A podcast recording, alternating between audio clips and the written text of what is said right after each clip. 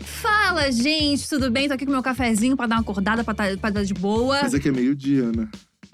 E tu aqui com o quê? Que explica isso aqui pra mim, que essa cerveja aqui.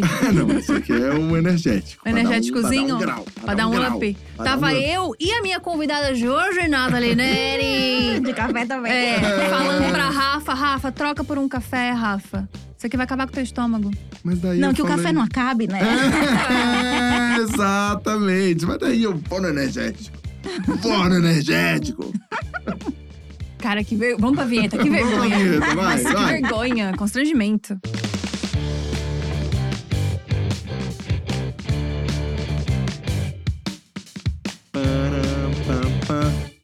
Estamos muito à vontade no Diacast de hoje, que é Nathalie da casa, né? É, Nathalie é de casa, já fez reunião aqui, já Ah. tá aqui. Ah, tamo aqui em casa. Tamo Tô em em casa, gente. Ai, Obrigada. que- que- primeiro que alegria de ter essa sensação de verdade, assim, É. né? Ai, é que a gente gostoso. tá em casa, né? Exatamente. Eu acho perfeito. Porque me sinto aqui como se estivesse conversando aqui nos corredores da J. Studio.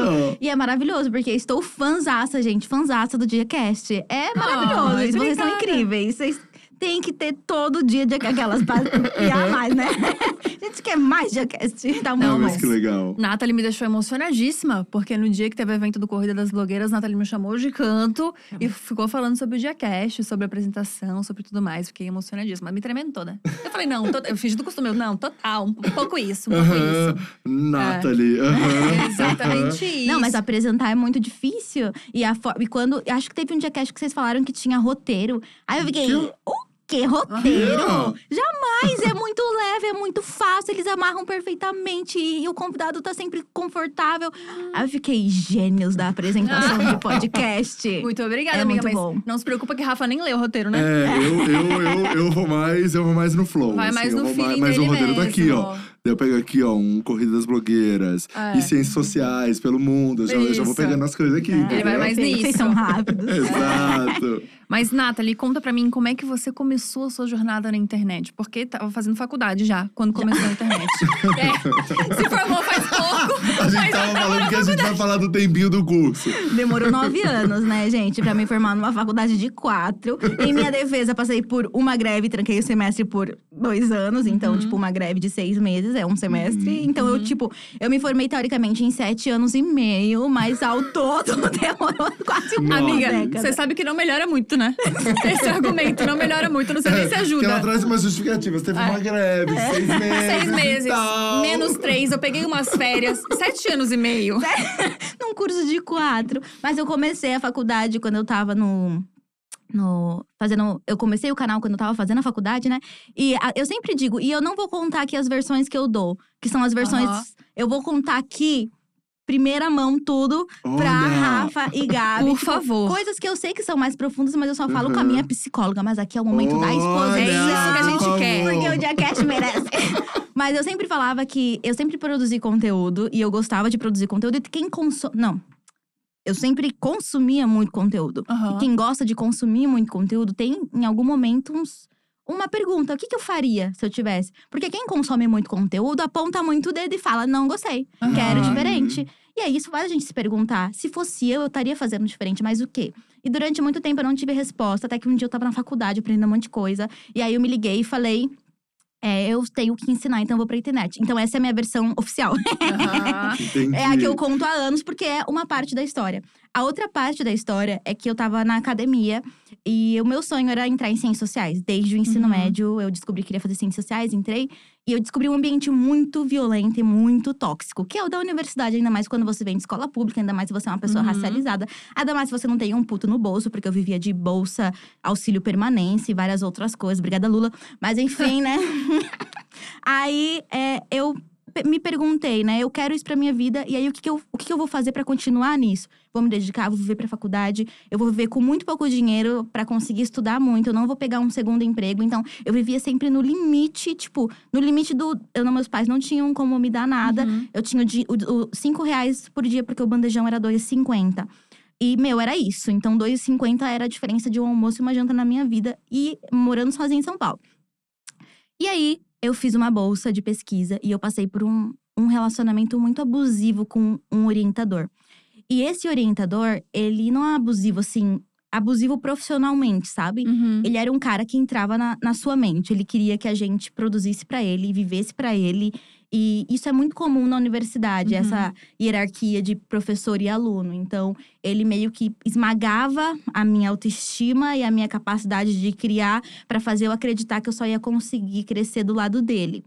E quando eu comecei a. Eu não percebi esses padrões, né? E eu Uhum. só seguia ele, porque eu não sabia o que estava acontecendo. O cara tava me ensinando o mundo. Uhum. Ele não só me ensinava sobre a área de pesquisa, mas ele me, me ajudava, me oferecia livros e coisas sobre outras matérias. Então, eu fiquei muito dependente dele durante Uhum. a universidade. E aí, às vezes, eu falava, ah, eu quero fazer a pós em uma outra universidade. Ele, ah, é muito difícil, você não vai conseguir passar. Você vai ter que Nossa. ficar aqui. E pra ele era maravilhoso, porque eu fazia, tipo, transcrições de seis horas de palestras que ele assistia de graça. Então eu era meio que, tipo, uma escrava dele, sabe?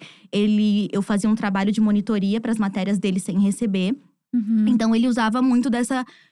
Desse poder de persuasão. Exatamente. E quando. E aí eu fiz uma bolsa, que era a única coisa que eu queria. Eu, eu tava fazendo esse trabalho de graça, eu falei, só preciso de uma bolsa de pesquisa. Ele me deu uma bolsa de pesquisa, me deu não, né? A gente submeteu uma bolsa de Uhum. pesquisa depois de dois anos, porque ele segurou. E aí, nesse processo, eu achei, enfim, eu vou produzir e pesquisar e ser uma cientista social e aprender a ser uma cientista social. E no fim, ele enxugou super a minha pesquisa e me fez fazer, tipo, trabalho de coleta de dados para a pesquisa dele Nossa. dentro da minha pesquisa. Então, no fim, eu vi que, tipo assim, eu não tô aprendendo nada. De novo, eu tô sendo meio que usada.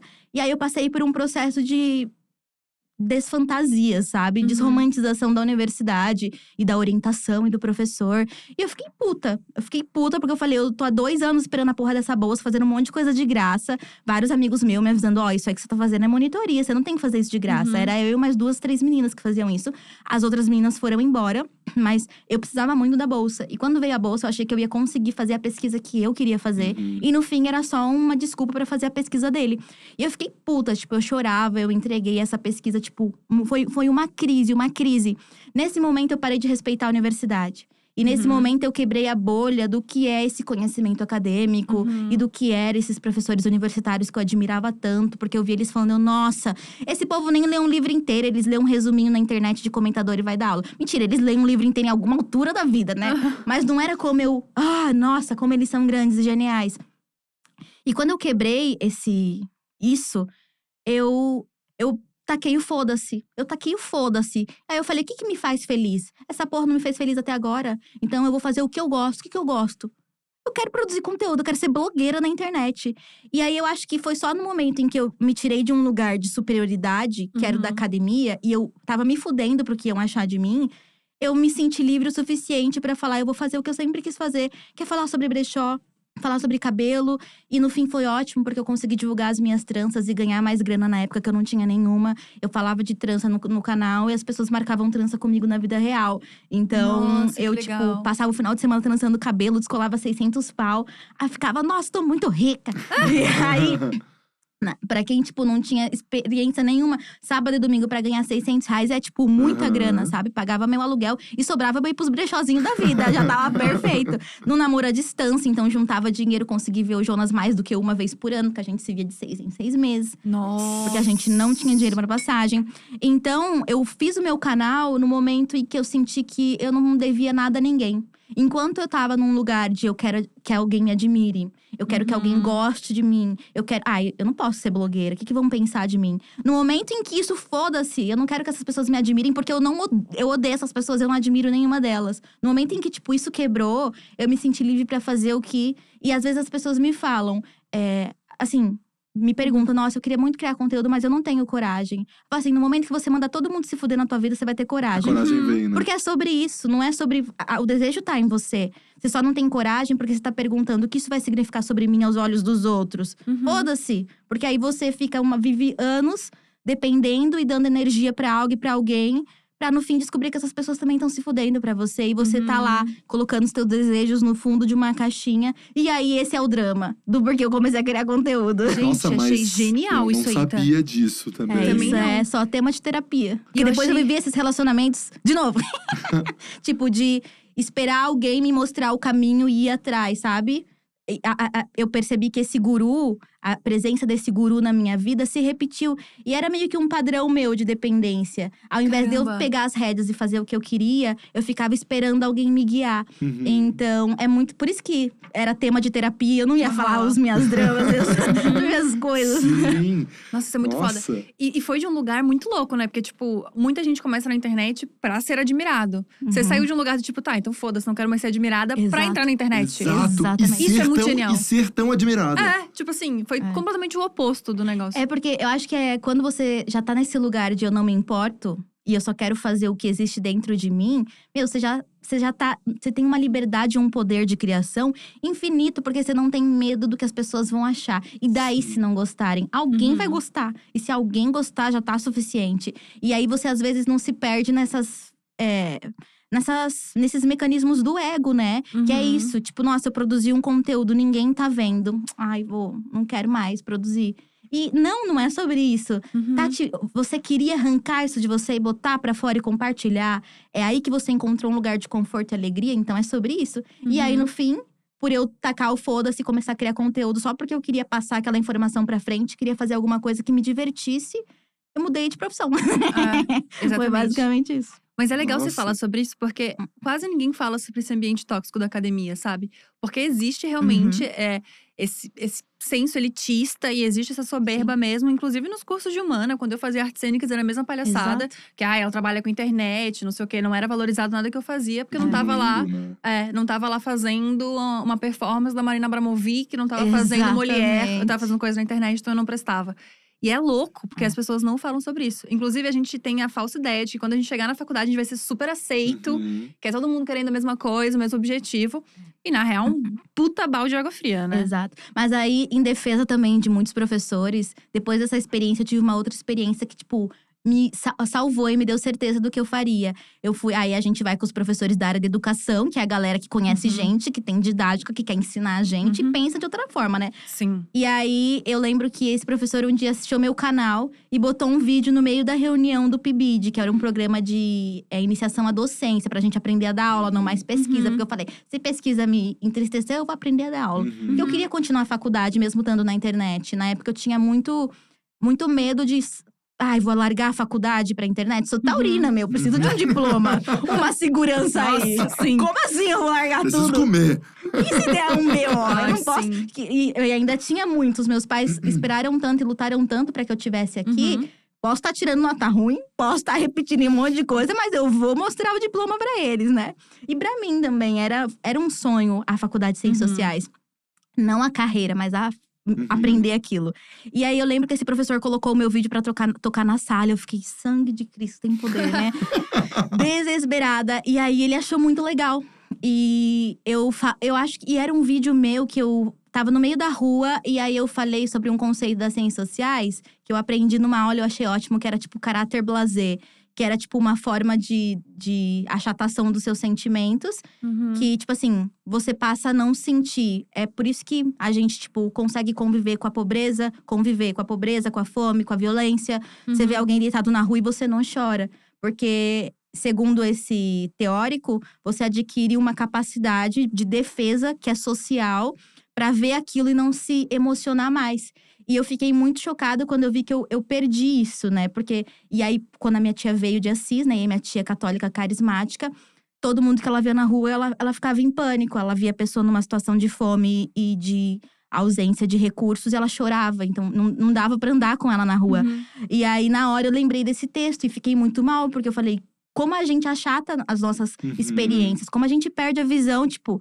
E aí eu lembrei desse, desse texto, eu falei, é isso, o caráter blasé. Uhum. E aí eu fiz um vídeo falando sobre isso, em como, tipo, eu, eu senti que eu, a gente perde a sensibilidade. Isso é horrível, porque aí você passa a conviver com a, Uhum. com a, com a violência, conviver com a pobreza, como se aquilo não te afetasse mais. E esse professor assistiu esse vídeo, ele falou: foi, foi muito legal, isso foi genial. E aí, num dia eu tive que sair mais cedo para fazer uma palestra na Unicamp sobre produção de conteúdo. Eu ia para outra cidade, foi um babado. E aí ele virou e falou assim: Nossa, parabéns pelo que você tá fazendo. E eu nunca, e eu sempre fui, recebi indiretinha, sabe? Uhum. No meio de aula e tal. Ah, parabéns pelo que você tá fazendo, porque eu estudo há mais de 20, 30 anos e eu produzi e publiquei a tese da minha vida com todas as minhas reflexões e todos os meus trabalhos e eu não vendi nem 80 cópias. E aí o que, que ele quis me falar com isso? É, a gente às vezes gasta tanto tempo produzindo e pensando na academia e no fim a gente só tá falando com a gente. Tipo, Uhum. no fim a gente só tá produzindo pra gente.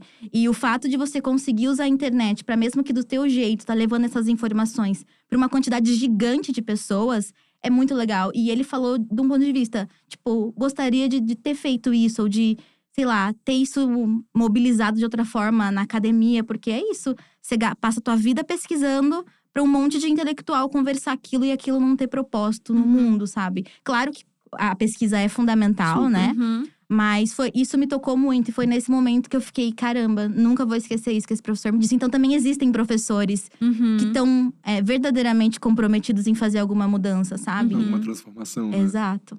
Nossa, eu achei isso, achei isso muito incrível. Porque é, é o que a gente sempre fala aqui, né? Sempre tem uma pessoa que muda a tua vida, seja Exato. pra bom ou pra ruim. Sempre tem a pessoa que fala a coisa que você precisa ouvir na- naquele momento. Achei isso muito genial. E como que foi a vida pessoal da Natalie começando na internet? Porque você tava na igreja, Nossa, sim. você tava na igreja, você tava no relacionamento com Jonas. Não, eu- foi, foi um balde, né? Porque aquele rolê, eu.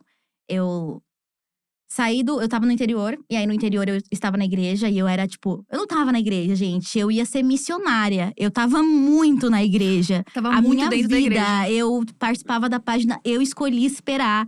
Eu era a igreja. Caramba! Eu era um babado, tipo, e eu acreditava muito, eu vivia doutrina.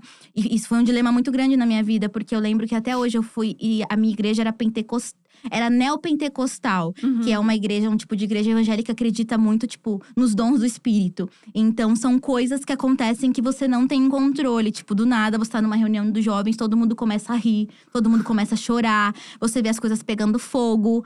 Tipo assim. Uma viagem, uma Diferente, viagem diferente. psicotrópica no Espírito Santo. Caramba! Não tô zoando, eu não tô zoando. E aí, teve um. E eu era muito apaixonada pela igreja, porque era, era um senso de comunidade muito grande. Uhum. E eu- era uma época que eu tinha uma relação muito ruim com meu pai e com a minha madrasta. Porque eu era uma adolescente chata pra caramba, não gostava de lavar louça, dormir na hora que eles me mandavam, era só por isso, ponto. Eu era irresponsável, mas eu, eu me envolvia com outras coisas. Tipo, pra mim, ah, não vou lavar louça. Uhum. E aí, meu pai é muito, vamos lavar a louça. E aí, esse era o, a O briga. grande drama. O grande drama. E aí, eu lembro que eu fui em um encontro, eu era muito envolvida no, no, no- no teatro. Eu era do Ministério de Teatro, do Ministério de Dança, aquelas danças com, com véu e tal. Que massa, Eu tô, velho. não tô, tô falando muito sério. Ai, aí, tinha que achar vídeo disso. eu tenho. Por eu favor, tenho. por favor. Eu só não reajo zoando, porque Sim, aquilo é muito sim, importante pra mim. sim. Não é uma. Uhum. É, falar muita é gente, piada, né? mas, tipo, eu Aham. sei o valor que aquilo teve. Porque aquilo, Uhum. a igreja, de uma certa forma, foi uma comunidade que me estruturou ao Uhum. longo da minha adolescência. Uhum. Senão, E te só Deus, apresentou a arte também. sabe onde eu estaria. me apresentou a arte, com certeza. Isso, com certeza, foi, tipo, fundamental. E aí, a gente foi num… Num ro- retiro, adorava os retiros da igreja. Fomos num retiro, e aí era um retiro de teatro de um mês, tipo, em fora de Assis, que era onde eu morava. E aí teve um dia que a gente acordou pra fazer uma vigília, uma oração às quatro da manhã. E aí todo mundo sentava e orava. E eu lembro que o, o cara, o jovem, era tipo muito jovem, e o cara tava falando assim. A gente, o chão tá pegando fogo, o Espírito Santo tá fazendo o chão pegar fogo. O chão é lava.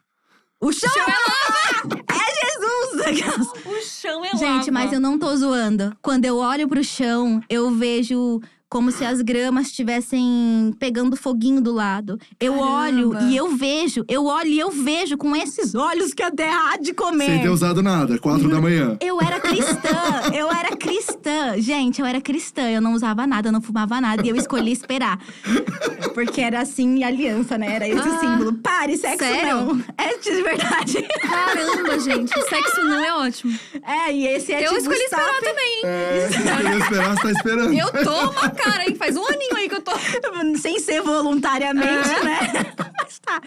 E aí, quando eu entrei na faculdade… E aí, por que, que eu saí da igreja? Mesmo tendo o porquê. Me apaixonei por uma mulher da época. E aí, falei pro, pro meu ministro de teatro… Ministro não, pro líder de jovens. Falei, olha, eu tô apaixonada. Jejua e ora. Vou jejuar e orar. Jejuei e orei, porque eu realmente tava na Uhum. igreja. Eu falei, gente, eu não tô entendendo esse sentimento. Será que é o inimigo tomando conta de mim? Vigiei e orei. E eu só tinha sonhos, tipo, apaixonados e alegria. Eu só me sentia bem. E aí eu voltei pra esse líder de jovens e falei: olha, eu vigiei e orei e Deus falou que tá tudo bem. Aí ele falou: então é o inimigo falando no seu coração. Ih, gente. Aí eu fiquei. Mas se Deus e o inimigo falam no meu coração, como que eu sei quando é Deus E quando é o e inimigo? quando é o inimigo? Você tem que sentir no coração, mas eu senti no meu coração que É. era bom. E aí eu meio que dei, dei a entender, tipo, eu tenho fé, eu acredito na minha doutrina, eu vigiei, orei, eu pedi a luz divina e a resposta é: vai nessa, querida. Beija Uhum. essa boca aí. É sobre o amor. Ah, É sobre o amor. E aí eu tava de boa, eu falei, Deus já me respondeu, eu vou continuar nos meus ministérios, louvando ao Senhor. E aí eu comecei a ficar meio que de banco. De banco é quando você fica de castigo de um ministério. é? Você faz alguma coisa meio que errada, tipo, a irmã vê que você beijou alguém atrás da. E aí, na igreja, assim, evangélica, beijo na boca também, algumas podem, mas o pastor sempre fala: beijar na boca é igual um ferro, você liga em cima e esquenta embaixo. mentira! Tô falando sério. Então, tipo assim. gente. Eu nunca fiquei de banco. E aí eu fiquei de banco e um dia teve uma pregação é, sobre, tipo, jovens e escolhas.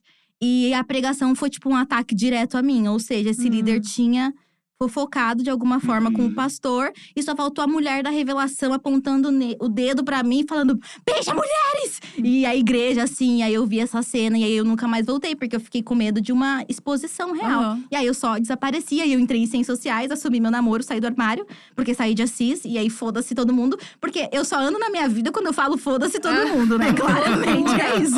É um padrão aí. É o padrão, você tá vendo se repetir. Material a psicóloga. E aí, quando eu saí da igreja, saí do armário, é, eu fui para ciências sociais. Eu comecei a fazer muitas aulas em antropologia da religião, porque eu queria provar que tudo aquilo que eu vivi, antropologia da religião, sociologia da religião, eu queria provar que tudo aquilo que eu vivi era um delírio coletivo. Aí cheguei ao conceito de histeria coletiva. Quando eu ri, todo mundo ri, quando um chora, todo mundo chora. Mas nada explicava, tipo, a Uhum. forma como eu me sentia e as coisas que, e a conexão que eu tinha. E aí, no fim, eu achei que eu ia negar minha religião em ciências sociais. E no fim, eu só acredito em tudo agora.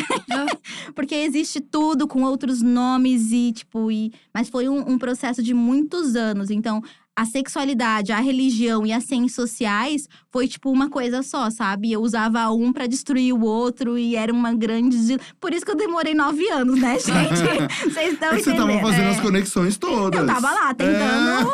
É. Foi um grande processo. Foi um grande processo. E a tua família era da igreja? tudo uns desviados, né? Meu pai e minha mãe é, eram evangélicos, mas, tipo, só ia quando a coisa apertava e aí ia pedir ajuda a Aham. Deus. Então, a minha avó era mais religiosa, mas ela faleceu muito cedo. Então, eu fui meio que… Porque um dia um menino passou na minha rua, falou… Eu senti no meu coração de te convidar pro meu culto. E eu tava muito sozinha. Eu falei, ah, tá bom, bora. E aí, no dia que eu cheguei na igreja, eu vi o jovem chorando. E aí, alguém me abraçou. E esse povo da revelação é desgraçado, né? Eles te abraçam e eles contam a sua vida. E a Sério? pessoa conta a sua vida. E não tem como, tipo, não ser algo, sabe? Porque, tudo bem, existem palavras genéricas. E hoje em dia eu não vou em nenhuma igreja e eu não me conecto de fato com nenhuma religião. Mas eu acredito que existem coisas que estão para Uhum. além da matéria, sabe? Que são metafísicas e espirituais. Então você canaliza informações e, de repente, o que aquela moça me falou num dia me abraçando, que eu tava aleatória Uhum. num culto de jovens, mudou minha vida. Me botou sentido. num rumo na escola, que eu tava Uhum. foda-se a escola. Me botou em rumos. Então eu olho pra essa fase com muito carinho e muita tristeza. Porque eu Uhum. poderia ter continuado. Nossa, entendi. Que loucura isso. Porque é isso, né? Tipo assim, a gente. A religião por si só tem coisas muito boas, tem coisas Uhum. muito maravilhosas. O problema é que na igreja tem seres humanos e seres humanos fazem cagadas, né? Exato. E Tipo, distorcem as coisas a seu distorcem bel prazer, né? coisas. Exatamente É. isso. Mas como foi pra tua família, então? Você, é que você revelou um monte de coisa, né? Tipo, saí da igreja, tô fazendo Você ciência. não revelou? Não, Nada, Não? gente. Como foi? É, eu, quando eu saí da igreja, meu pai não se importava muito. E eu, Uhum. tipo, entrei na faculdade, então tá encaminhada. Uhum. Uhum. E aí eu não, não falei nada. Um dia, depois de três anos de relacionamento, três ou quatro anos, três anos, eu virei pro meu pai e falei: tem algo pra te contar. Porque, enfim, né, não dava Uhum. mais três anos de um relacionamento, não dava mais pra esperar. Eu falei, ó, tem algo pra te contar, eu tô num relacionamento com uma pessoa. E não era o que você esperava. E aí ele, meu Deus, você tá se envolvendo com um homem casado, com um homem casado, com um homem casado, desesperado. Filha, não é isso que eu quis pra você. Eu falei, não, pai, é uma mulher. E aí ele, ah, Ai, graças a Deus. E eu não esperava isso do meu pai. Sério? Eu não esperava isso, porque. Mas é isso, né? Às vezes a gente supõe coisas sobre as pessoas sem dar Uhum. chance das pessoas reagirem. Como eu tava. Eu não quero. Não quero briga, não quero Uhum. dilema. Já sou dona da minha vida aos 17 anos, já pago as minhas contas, já tô fazendo tudo, dando conta sozinha, não devo nada a ninguém. Então eu tentei fugir muito rápido pra evitar o conflito. E eu geralmente Uhum. fujo do conflito no geral na minha vida. Então, eu tô abrindo tudo aqui, meus dramas psicológicos, né? Fique à vontade. Dá vontade, é sobre É. isso. E aí, quando meu pai falou que, tipo assim, tava tudo bem, eu falei, nossa, e se eu tivesse falado antes, né? E com a minha mãe foi a mesma coisa. Ela foi tipo, filha, o importante pra mim é você estar feliz. Ai, e que eu? bonito. Não esperava isso, foi surpreendente. Talvez poderia ter partilhado esse processo muito mais cedo, mas Uhum. tive um medo.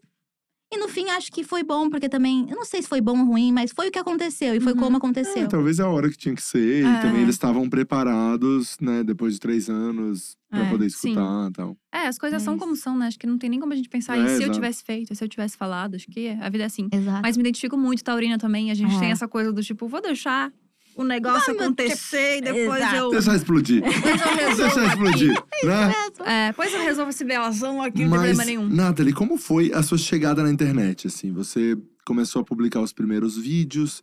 E como isso aconteceu, assim? Porque você é muito do começo, assim, Uhum, né? uhum. Tem quantos anos já? 2015 vai fazer sete, né? É, vai Sete. fazer sete, É, vai vai fazer fazer sete. sete. Isso. Todo mundo de humanas aqui foi É, é, embora, foi É, foi um pouco. Puta, Vai, vai fazer, vai fazer sete. Ano que sete, vem faz sete, né? É, e como foi essa chegada, assim? Porque eu, é, eu imagino que não foi como hoje quem chega. É, não. e inclusive, inclusive, eu tenho um costume agora de véia rancorosa. Eu fico só assim, ó. Tá reclamando? Volta pra 2015 pra ver como que tava sou, bom. Eu sou velha rancorosa também. A gente fica amargurado. Fica, fica. Isso é uma bosta. Aí é um trabalho psicológico também de não, Nathalie, calma. Calma. Você andou pra que essa galera pudesse correr e tá reclamando. Sim. Só que você ainda tá reclamando, então vai correr, É. vagabunda. Exato. Aí É. eu, né?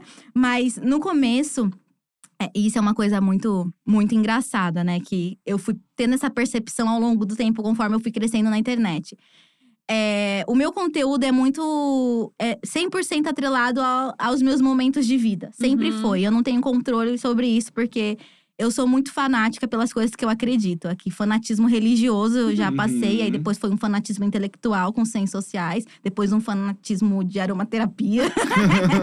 Mas quando eu gosto de uma coisa, eu tendo a me dedicar muito, muito, Uhum. muito a ela. Então eu meio que perco a percepção das outras. Então no começo, é, a minha motivação inicial para criar conteúdo era tirar aquela dor que existia dentro de mim. Eu não conseguia compartilhar, porque eu passei uma vida com várias violências ligadas a questões raciais, pel- principalmente, e também sexuais, ligadas à minha sexualidade.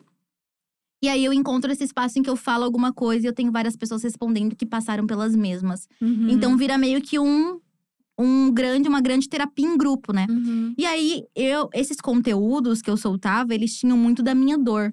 Eles Uhum. tinham muito desse momento em que eu tava vivendo de nova convertida nos movimentos sociais. Porque aí a Uhum. gente volta pra igreja. O novo convertido, ele é cheio de energia. Ele é Uhum. tudo faz, tudo acontece. E você tá naquele momento de primeira experiência, de primeira descoberta. E quando é tão libertador como foi pra mim, enxergar que os problemas que eu vivia não eram individuais, eram coletivos, nossa! Vamos evangelizar no movimento negro, vamos evangelizar no movimento de mulheres. E aí eu virei uma pregadora e botei meu fanatismo religioso num fanatismo político e social. Uma missionária de novo. Virei uma missionária da palavra da militância, só que isso carregado de muita dor ainda, porque eu não tinha me, não estava lidando com aquilo, só estava engolindo e cuspindo de volta. Então esse conteúdo acabava saindo um pouco é, qual é a palavra certa? Emocionado. Uhum. Ele era mais emocionado, ele era menos racional e muito mais emocionado. E aí a gente se conecta pela dor e pela raiva das pessoas. E a dor e a raiva é um, uma movimentação Uhum. gigantesca. Então, por isso eu cresci muito rápido, porque eu consegui no começo acessar um lugar de muita vulnerabilidade das pessoas, sabe? Nos Uhum. meus vídeos, com as coisas que eu falava. E aí o cresci, e de repente era um monte de gente só falando de dor, só falando de dor. E quanto mais aquelas as pessoas falavam de dor pra mim, mais eu queria falar das minhas dores e mais eu falava. Só Era que uma a gente identificação imediata do público, né? imediata. E a gente sabe quando a gente vai criar conteúdo e a gente Uhum. faz uns cursinhos, que aí sempre tem aqueles negócios de como você se conecta com a galera. E eu fazia tudo isso sem perceber que eu tava fazendo Uhum. isso, que eu tava, tipo, entrando num lugar de resolução e enfiar o dedo na Uhum. ferida das pessoas e nos problemas das pessoas de uma forma muito intensa. Então aquilo foi muito rápido e eu não via acontecendo. E a gente não tinha muita gente falando sobre tudo isso Uhum. na época, né? Eu acho que alguma coisa aconteceu em 2015, sabe? De- aí eu lembro até hoje que foi muito icônico, porque eu já tava produzindo no meu canal, e aí a Djamila Ribeiro foi no Conversa com Bial, e ela fala sobre feminismo negro, e de repente um monte de gente nova vem pro meu canal, porque eu acho que eles pesquisaram o termo, o termo na internet. Aham. Sendo que, tipo, há dois, três anos atrás, a própria Djamila tinha me dado a primeira uma palestra sobre mulher negra latino-americana na minha faculdade, porque ela fazia mestrado lá, e eu aprendi com ela. Então foi um legal. ciclo muito doido. E de repente, anos depois, eu continuo produzindo, eu começo a produzir conteúdo sobre isso. Vem uma galera que se conecta com aquela dor, e aí fica aquela bola de dor. E aí eu jogo isso de uma forma emocionada e afetada. Porque é isso, eu tava Uhum. vivendo aquilo. E tempos depois, aquilo me consome. Tipo, eu não tinha estrutura psicológica pra lidar com as minhas dores e as dores de milhares de pessoas me devolvendo aquilo na mesma medida. Eu não tinha estrutura e aí eu passo por um momento assim muito tenebroso da minha vida em que eu eu paro, eu paro assim, eu quebro. E não como, não tomo banho, fico desesperada, com uma cobrança gigantesca, um sentimento de que eu não vou conseguir fazer nada, porque de repente eu coloquei uma responsabilidade social nas minhas costas. Eu tenho esse público, eu tenho que fazer alguma coisa, e sem nenhum tipo de parâmetro ou ajuda, isso me consumiu. E aí eu fui pela primeira vez atrás de ajuda psicológica, comecei a fazer terapia. Uhum. E aí, na terapia, eu me reconectei, porque aí eu tinha adotado uma outra persona nessa época. Como eu me conectei muito com a minha dor, eu vivi de uma forma e eu me coloquei de uma forma no mundo, não só na internet, que era só sobre isso, sabe? Uhum. Como a dor tava me dando comida, teto e esvaindo, tirando esse sentimento de dentro de mim, então é a dor que me faz. Então é a dor a minha personalidade. De repente eu era só isso, né? Tipo assim, com a minha família, eu não conseguia mais me conectar, eu não conseguia fazer, tipo. Eu não conseguia, tipo, eu tinha perdido a percepção sobre mim. E quando a gente cria na internet, a gente sabe que é muito fácil isso acontecer, porque eu vi esse processo Nossa. acontecendo. E as pessoas não têm ideia que é muito fácil a gente se perder na persona que a gente cria. É Muito. muito fácil. Porque, enfim, é uma parte da gente, mas não é a gente na nossa totalidade. E como a gente trabalha o tempo inteiro, se a gente só alimenta aquela parte da gente, ela começa a dominar o resto. E depois você não sabe mais do que você gosta, você não sabe mais do que você faz. Você só sabe se é aquilo que as pessoas veem na internet. E não é uma mentira, mas também não é o que você é completamente. Exato. É, e isso não é. é- Isso é, eu acho que é uma, uma situação que acontece é, em muitas profissões. É, Uhum. Eu Exato. acho que o. Né, eu até me coloco nessa situação, assim, o empresário. Você, vive tanto como empresário, como. Que você que é você empresário. vai, que vai, você vai levando isso pra tudo que é lugar, assim. É. Eu- às vezes eu tô falando com meu pai e com a minha mãe como se fosse, sabe, uma reunião de trabalho. Uhum. Não é uma reunião de É, trabalho, sim. né? Exato. Então eu acho que tem várias situações que você vai levando pra esse lugar, assim. Você ia vivendo tanto ali na internet dessa maneira, fazendo esse fragmento, né, que as pessoas estão Uhum, assistindo, Exato. que no final você virou aquilo, né? Exato. E quase que vira um lugar de conforto, porque as pessoas esperam isso de você. Exatamente. Então você Exato. entrega o que as pessoas esperam. Então, tipo, você não tá fazendo nada de errado, porque você tá entregando o que as pessoas E esperam. quando é um esperam que tá te dando dinheiro, trabalho e ainda preenchendo aquele vazio existencial que você tinha te dando propósito de Uhum. vida, nossa, aí que você mergulha de cabeça e tá lá se Exato. esfolando e não tá vendo. E aí depois desse processo, eu eu expus mais ou menos, eu falei, gente, eu não tô bem, as coisas vão mudar no canal. E aí, tanto é que a galera fala, Nathalie ficou so- soft, Nathalie parou de militar. E talvez eu tenha parado de militar. Militar é uma palavra muito relativa, né? Mas talvez eu Aham. tenha parado de falar das dores que me afetavam de uma forma imediata. Naquele tom, né? Naquele Uhum. tom. Não no tom, porque eu acho que o tom era um tom de quem tava com muita raiva. E eu ainda Uhum. tenho essa raiva. Porque, enfim, vivemos no Brasil. Uhum. Príncipe, eu tenho mais raiva agora Agora. do que eu tinha no passado. Mas hoje eu tenho mais maturidade pra lidar com isso e entender os meus limites psicológicos. Entendi. Uhum. Então, hoje em dia, se algo, me- algo me deixa com muita raiva todos os dias, eu não vou ligar a câmera e gravar um vídeo. Eu vou botar aquilo ali escrito, eu vou trabalhar aquele sentimento e eu vou aparecer. Porque o que acontecia, como aquilo era muito eu e era muito meu sentimento e aquilo era tudo pra mim, quando eu botava na internet e eu era criticada por aquilo, por pessoas da minha própria comunidade que tinham visões diferentes, aquilo me doía muito. Mas Uhum. doía muito porque tava muito afetado, porque tava muito presente. E quando a gente tá comunicando com pessoas que a gente não sabe de onde estão vindo, você tem que ter um distanciamento pra entender que pessoas pensam de formas diferentes e tudo bem elas questionarem de vo- você ou o que Uhum. você tá falando. Eu não tinha essa maturidade. Uhum. Hoje em dia, se eu tenho raiva de algo, eu vou analisar, organizar, por dois meses depois, um mês depois, eu solto esse conteúdo. Porque eu vou ter racionalidade pra produzir, eu vou ter um distanciamento emocional, porque eu Uhum. sei que ele pode ser criticado, elogiado, e nem o elogio nem a crítica vai me subir a cabeça. Eu não Sim. vou acreditar que, meu Deus, eu sou a pessoa. hum, porque eu tive essa arrogância, né? As pessoas falavam, você é incrível! E aí eu me via como uma grande sabe, num cavalo branco, chegando com uma espada e falando, vamos militar! Tipo, era um negócio assim. eu era muito jovem, gente. Eu tinha 21 anos e as pessoas estavam me colocando num lugar de protagonismo que eu nunca tive. Eu tava sozinha fazendo isso. Uhum. Não tinha ninguém pra me falar, ô, Uhum. não acredita nem na crítica, nem no, no elogio, sabe? Tipo, baixa Uhum. sua bola. Então eu tive essa. Eu, eu era, era uma montanha russa, né? E aí, depois que eu contei esse processo, entendi uma forma madura de me colocar na internet, de lidar com as minhas dores, lidar com as discussões políticas que eu queria tratar, é, as pessoas criadores, criadores, come- e eu não tinha essa percepção de que aquilo ali eu achava que era só ruim pra mim. E depois Uhum. eu percebi que as pessoas começaram a chegar em mim e falava, Nathalie, eu tinha medo de você. Uau. Não foi um criador, não foi dois criadores, não foram três, foram vários criadores, um atrás do outro. E aí eu sempre fiquei, cara, as pessoas tinham medo de mim. E tipo assim, eu sempre fui muito contra esse gentle activism, sabe? De tipo, abraços grátis.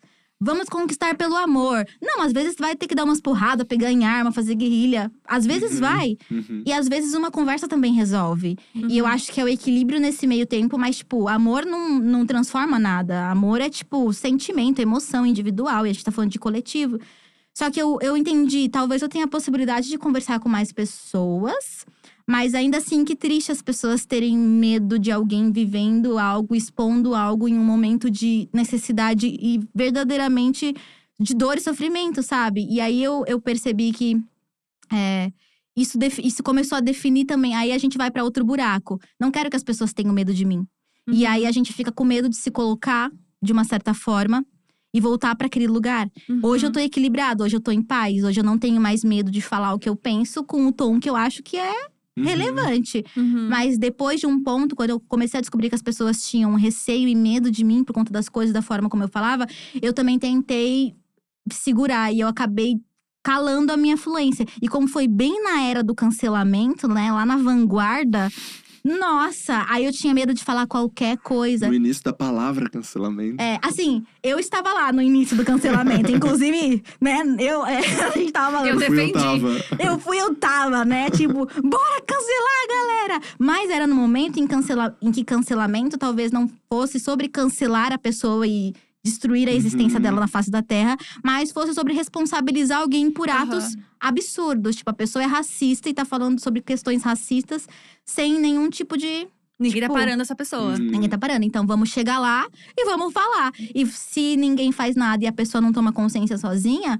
vamos esmurrar até ela calar a boca. Mas, tipo assim, depois você se resolve aí, entendeu? É, depois deixa ela, ela se virar lá com Uhum. os machucados dela. Exato. Só que aí, tipo, era tipo, vamos, galera! e depois a montanha voltando assim pra mim. Eu, galera, segura aí. Segura aí, galera! Segura! Não foi isso que eu quis dizer. não era isso. tipo, e tudo. Não, não que tivesse sido eu, né? Sim. Mas era um movimento no Twitter da galera começando a expor isso. E foi assim que a gente começou a falar com marcas que estavam com campanhas Uhum. com uma pessoa preta só. Ou, pesso- ou marcas, sei lá, que estavam falando sobre coisas absurdas no Brasil de 2000 e sei lá, Uhum. na época, 18, 19. Antes disso, 17. Então, só que de repente você pega esse movimento que quer pontuar coisas muito específicas e resolver esses problemas que, tipo, não dá pra continuar falando sobre isso.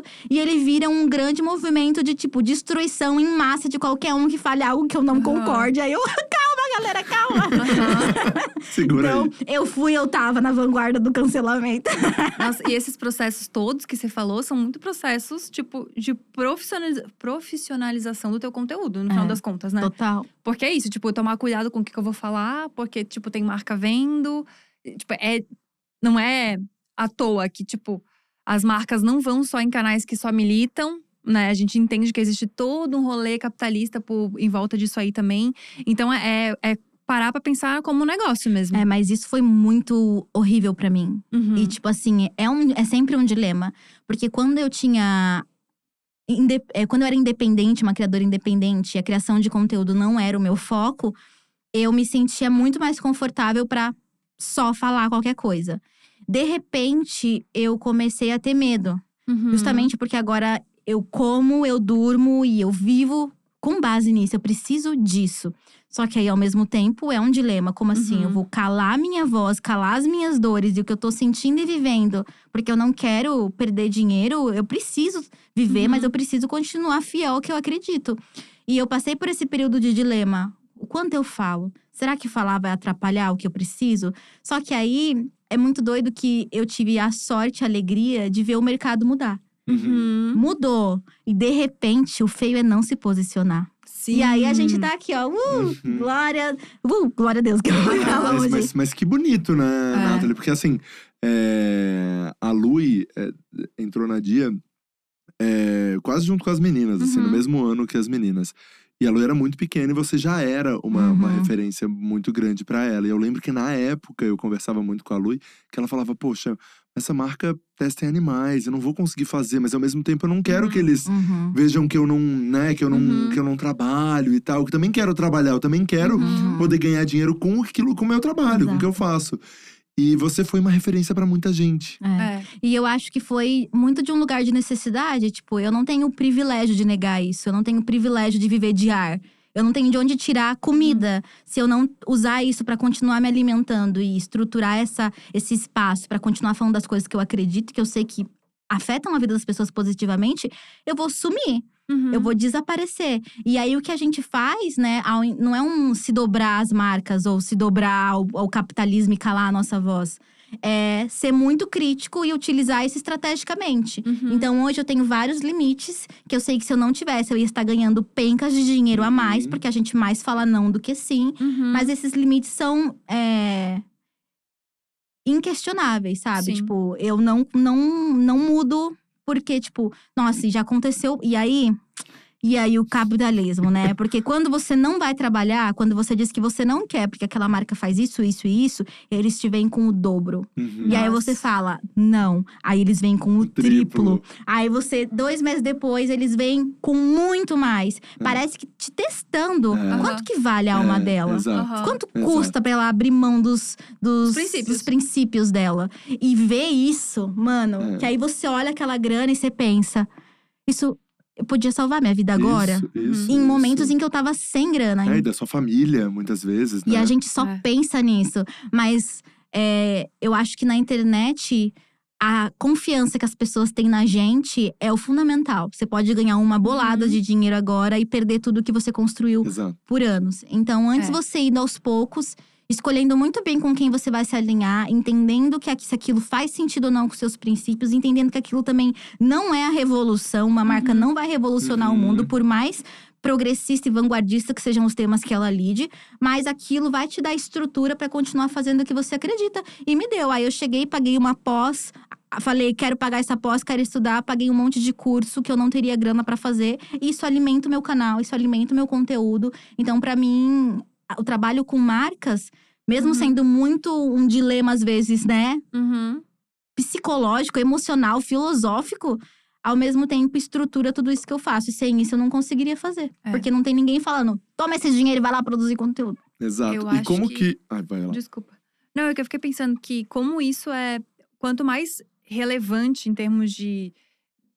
De importância mesmo do conteúdo, mais esse dilema entra, né? Com certeza. Porque eu fico pensando, pô, eu trabalho com humor, trabalho com moda, enfim, lifestyle. Não passa tanto pela minha cabeça. Uhum. Tipo assim, se eu faço 500 mil publicidades na mesma semana, meu público curte, acha legal, acha maneiro, sabe? Isso é um problema quando você fala de, uma- de um, de um nível de importância muito específico. Uhum. E eu fico pensando que o que você faz funciona muito, assim. E eu quero te te dar esse, esse feedback, porque a gente trabalha com o mesmo comercial aqui na Dia. Uhum. E sempre que chega uma marca pra mim, eu falo, Thaís, essa marca é legal? Tipo assim, já fez uma Uhum. grande cagada, já fez uma grande merda, apoiou um Bolsonaro da vida. Aí ele, não, a Nathalie já fez, então tá, tá seguro.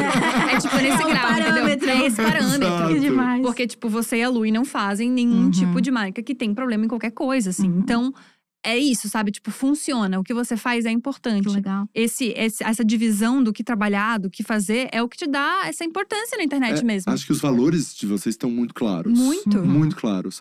E como que o consumo consciente, o veganismo entrou na sua pauta? Assim, como foi, Nathan? Meu, essa é um babado, porque eu sempre tive um preconceito com o movimento vegano. Elitista, porque eu via o quê? Eu tava no auge da minha pesquisa e luta, parei meu TCC pra estudar sobre negritude, enfim, né? O fanatismo, porque a pessoa vive aquilo e é só aquilo. Aham. E aí eu via posts das pessoas comparando pessoas escravizadas a vacas. E aí era uma, é uma animalização do corpo negro que já foi Uhum. animalizado, mas ao mesmo tempo é especismo você achar ofensivo comparar uma pessoa a um animal, porque você tá dizendo então que animais são inferiores. Então, só que eu não tinha esse pensamento naquele momento. Pra mim era só uma animalização do corpo negro. E aí eu vi aquilo e achava um absurdo. E é um absurdo. Não é esse o caminho que o movimento vegano Uhum. deveria Uhum. levar pra conscientizar as pessoas sobre pautas. Mas é isso que um veganismo mais liberal e que só quer te chocar faz. Ele só quer te Uhum. chocar. Então ele vai falar que você comer a vaca é a mesma coisa, ou vão falar assim que você comer um pintinho é a mesma coisa que estuprar uma criança. Tipo, pra uma senhorinha. Não é, tipo, Uhum. na mente da pessoa, um, sei lá, um assédio sexual não vai ter a mesma maldade pra alguém que vive comendo carne a vida inteira. Então, E que foi a estrutura dela a vida é inteira. até injusto você plantar a culpa dessa forma e querer conscientizar Uhum. as pessoas dessa forma. E eu não Uhum. sabia que isso era absurdo. Pra mim, esse era o movimento vegano. Então, eu começo a pesquisar sobre isso no auge do meu primeiro contrato comercial com uma marca que testava em animais. Uhum. E assim, eu achava abs... eu não, não tinha pensado sobre isso na época, eu tava muito voltada a pautas de gênero e negritude, era o que a marca tava falando na época. Uhum. E no meio daquilo eu comecei a pesquisar. Porque a mente da gente, né? A ignorância é uma bênção. E ainda bem que não foi nesse momento, porque foi importante pra mim. É, era uma marca de cabelo. Então, era sobre cabelo. Eles tinham projetos sociais muito legais que incentivavam muito meninas negras na periferia. E eles realmente investiram muita grana naquilo. E aí, eu tava muito voltada nessa área, né? Desse projeto. Pra mostrar isso. assim. Exato. E aquilo pra mim era gigante. Só que aí eu olhava, tipo, testes E em animais. É, tem um outro lado aqui que eu não, não É. tinha visto. E aí, do nada, eu comecei a ler sobre isso. Do nada, eu comecei a pesquisar. E aí, eu fazia perguntas pra eles. E eu não entendia as respostas. Porque, tipo, a resposta é… Somos muito grandes, não dá pra controlar nada. Uhum. E aí, eu ficava… Caramba. E aí, no meio… No meio, eu me dei… Eu falei, veganismo. É sobre isso, é sobre veganismo. E eu tava no meio do meu contrato. Eu não podia quebrar o contrato, porque eu precisava daquele contrato pra sobreviver. Então, eu comecei a mudar maquiagem, mudar produto, sei lá. Comecei a me informar sobre composição, Uhum. sobre testes em animais. E quando o contrato acabou, eu dredo meu cabelo. Porque antes, se eu não tivesse dredado meu cabelo, eu teria me sentido coagida a continuar, porque eu precisava muito daquele Uhum. dinheiro. Uhum. E, tipo assim, e foi um caos. Eu já tinha um dinheirinho guardado, mas não era algo que, pra uma taurina, traz uma segurança pra você continuar existindo, porque, tipo, não era consistente, não vinha todo mês. Mas eu falei: é isso, eu vou pegar esse dinheiro que eu tenho aqui, eu vou juntar e eu vou continuar produzindo conteúdo que eu acredito e vai aparecer alguma hora alguma coisa. Não é possível. E aí, no começo, era um drama, porque era não atrás de não. Porque, de repente, eu Nossa. percebi que todas as marcas testam em animais. Tipo, todas as marcas estão cagando pra isso, pelo menos, sei lá, em 2017, sabe? Muitas Uhum. marcas pararam de testar em animais recentemente, se você Sim. for pensar. Marcas grandes, inclusive. Marcas muito grandes. E aí, na época, eu fiquei, fudeu, fudeu. E foi um período em que a gente ficou sem grana real. E eu fiz isso também, eu tive, né, a- o conforto, porque não foi confortável essa insegurança financeira. Mas eu tinha um, um pé de meia. Então eu consegui dizer esses nãos. E a gente sabe que tem criador hoje que, infelizmente, não consegue dizer esse não ainda. Mas aí é junta o teu dinheirinho e depois xinga todo mundo. e aí foi, foi muito um processo de negar tudo. E aí é isso, a gente via as quantias chegando e olhava aquilo e falava. É, a casa própria não vem ainda, mas calma, calma, Jonas, que a gente tá continuando. E a gente viu o mercado mudar, né? Tanto do ponto Sim. de vista das marcas pararem de reclamar de criadores que se posicionam e Uhum. começarem a Aham. desejar criadores que se posicionam, porque a gente tá vivendo num, num momento que é Uhum. sobre isso.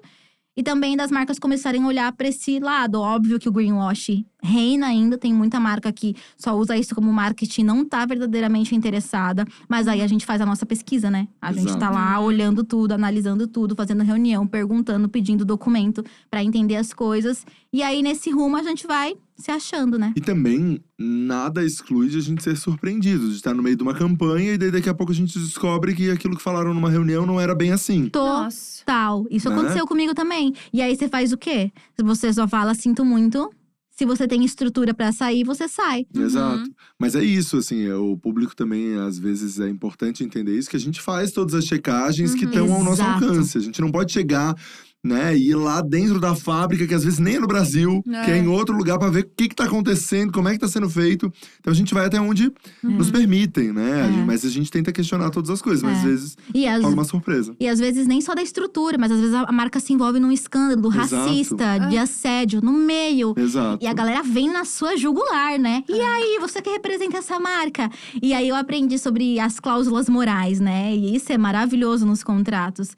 Se a marca dá algum BO, eu tenho o direito de não só parar de trabalhar com ela sem pagar uma multa, como Como me posicionar posicionar. contra. E a gente não tinha essa liberdade, sei lá, em formatos de contratos anteriores. Uhum.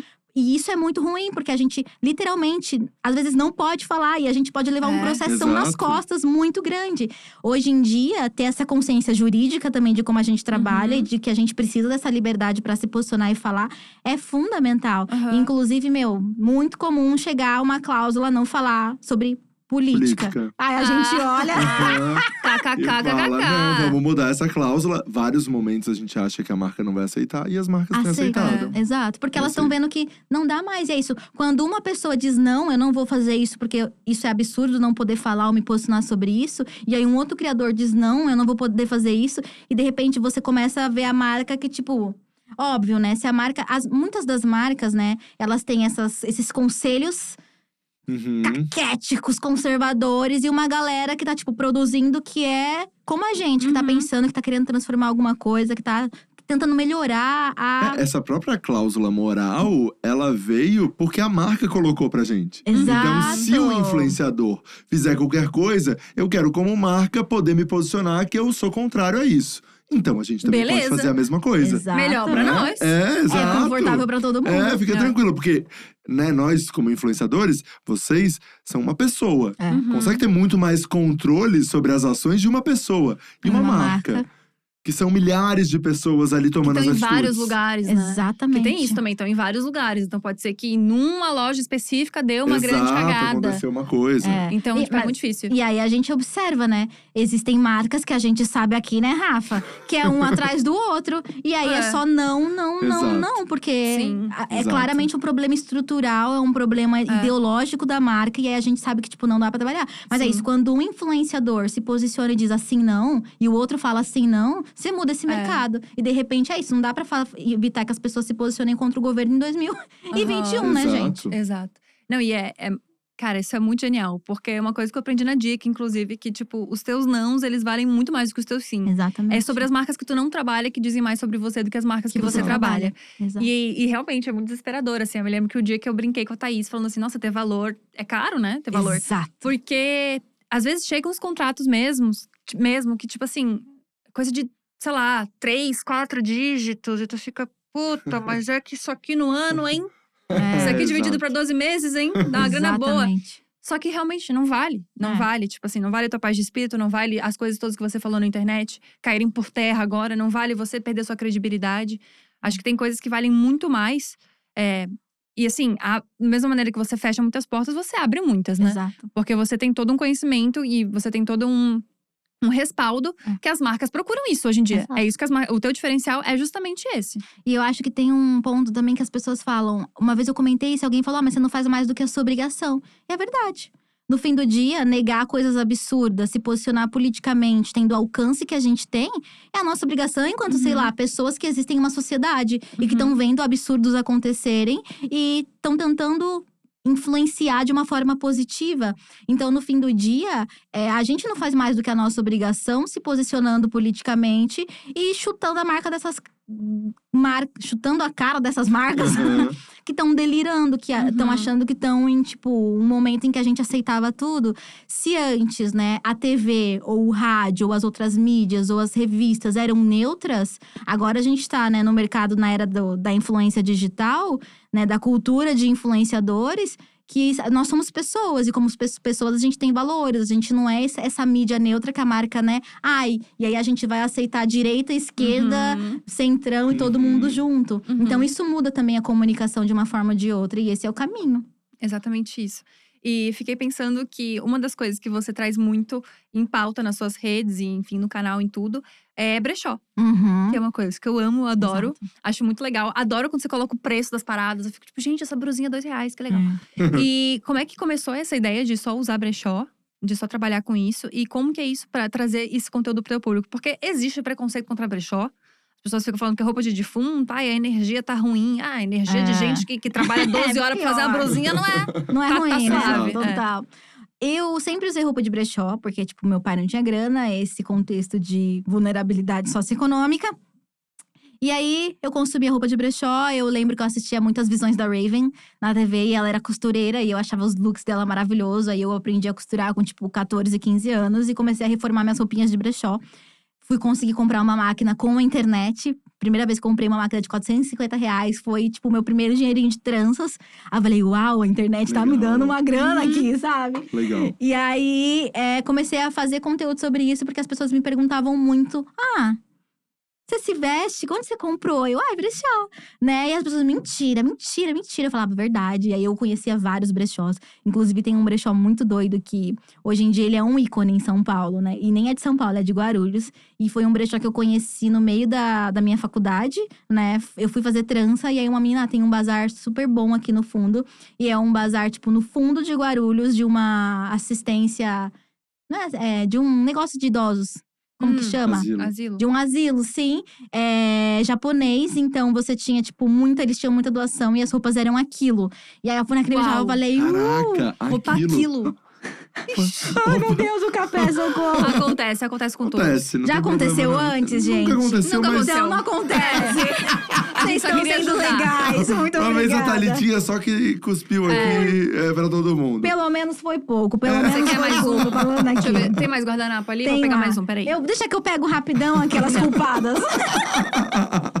Mas ainda bem que eu tinha bebido um pouquinho só. Ai, que. Obrigada, gente. Desculpa.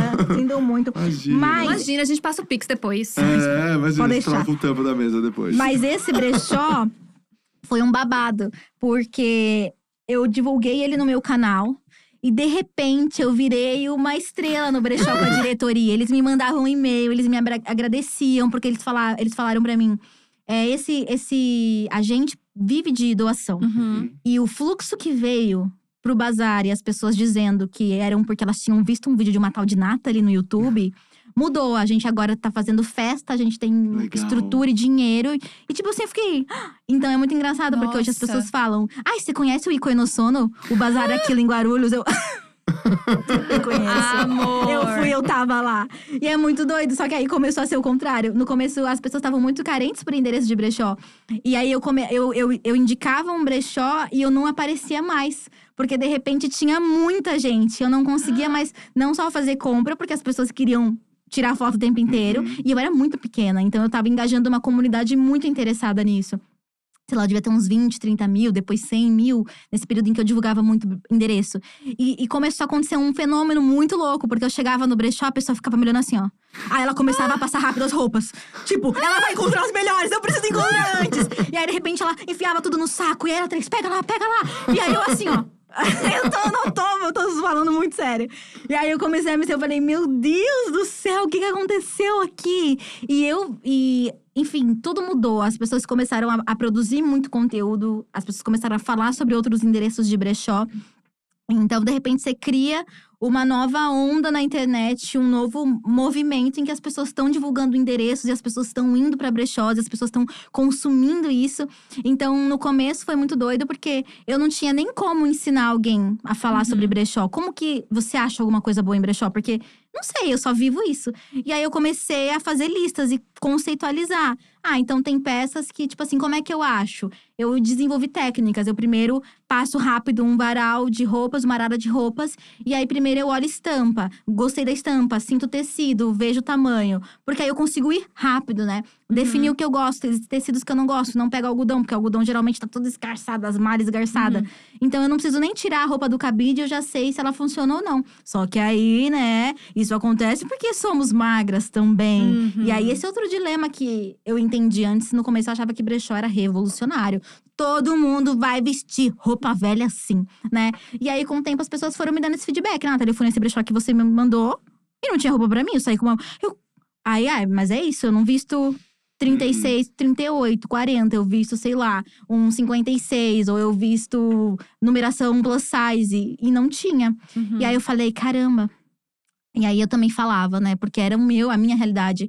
É só ir garimpar, gente. Tem gente que tem momentos que você vai entrar no brechó, você não vai encontrar nada. Aí a pessoa falou: olha, eu trabalho 12 horas por dia, eu não tenho tempo. Uhum. E aí eu comecei a entender que, tipo assim, nossa, que legal, que bom que as pessoas estavam me falando, porque eu entendi que também você precisa de tempo, você precisa, às vezes, de uma visão de moda. Uhum. E eu Aham. entendi que, tipo, às vezes você encontra roupas no brechó furadinhas, rasgadinhas, manchadinhas. Mas quando você tem dreads verdes, trabalha na internet, você bota uns pins ali, você bota uns negócios e é estilo. Mas às vezes, se você já é um corpo violentado, se você já é um corpo, sei lá, é, estereotipado, como de uma mulher negra, e você vai na tua primeira entrevista de emprego com um blazer Uhum. gastado dos anos 80, 90 que você achou no brechó, não. Uhum. Uhum. E aí eu comecei a pesquisar então sobre slow fashion. Porque é isso, se o brechó não é a única alternativa, o que, que ele é? Ele é uma opção, Uhum. né? Pra dar conta. Mas ele não é a revolução como eu achava que ele era, porque era pra mim um corpo magro que tinha tempo livre pra garimpar o dia inteiro, né? Mas Cara, que que loucura isso. incrível você ter essa reflexão e falar sobre É. isso, Uhum. né? Porque mostra que você, e junto com os comentários das Uhum. pessoas, A gente. foi crescendo, né? Exato. E isso é incrível. Eu acho que essa é a magia da internet. É. A gente tem Sim. uma visão, e aí de repente você fala essa visão pra alguém, e Uhum. alguém tem outra visão. Isso. E isso soma na sua. E de repente você não tem certeza de nada, você tá louco, maluco, perdido. isso. Eu Exato. passei pelo mesmo processo, eu adoro um brechó, bem rata de brechó. E eu também passei pelo mesmo processo, tipo, gente, o brechó vai revolucionar o mundo. Por que, que Uhum. todas as pessoas não estão comprando em brechó? Exato. Até que eu fui entender esse negócio de tamanho e tudo. E fui entender que consumo consciente também não é você gastar 300 reais todo mês no brechó. Exatamente. Que isso também não vai mudar nada no mundo. Exatamente. Porque eu tinha essa coisa do tipo, tá, mas eu vou comprar dessa marca aqui. Tipo, não vou comprar dessa marca aqui porque é fast fashion, porque não sei o quê, produção da China, blá blá blá. Só que tinha essa marca no brechó, daí eu fui, ia lá e comprava. Exato. Então, tipo, tá, o que que é então? Ó, Se a pessoa já comprou e aí ela usou duas vezes e colocou no brechó, eu posso comprar? O que que é o consumo Uhum, consciente, afinal, exato. né? E demorei muito pra ter, pra ter esse entendimento também. Comecei a, a entender o slow, o slow fashion. E eu percebo, assim, tipo, eu te sigo bastante tempo, o quanto você vai estreitando essa relação com a moda. Você lançou, é, faz pouco tempo, uma coleção, É uma marca de slow fashion também, que foi super Deixa legal. eu só pedir pro, pra explicar pro público Ah, o fast fashion e o slow fashion. obrigada, né?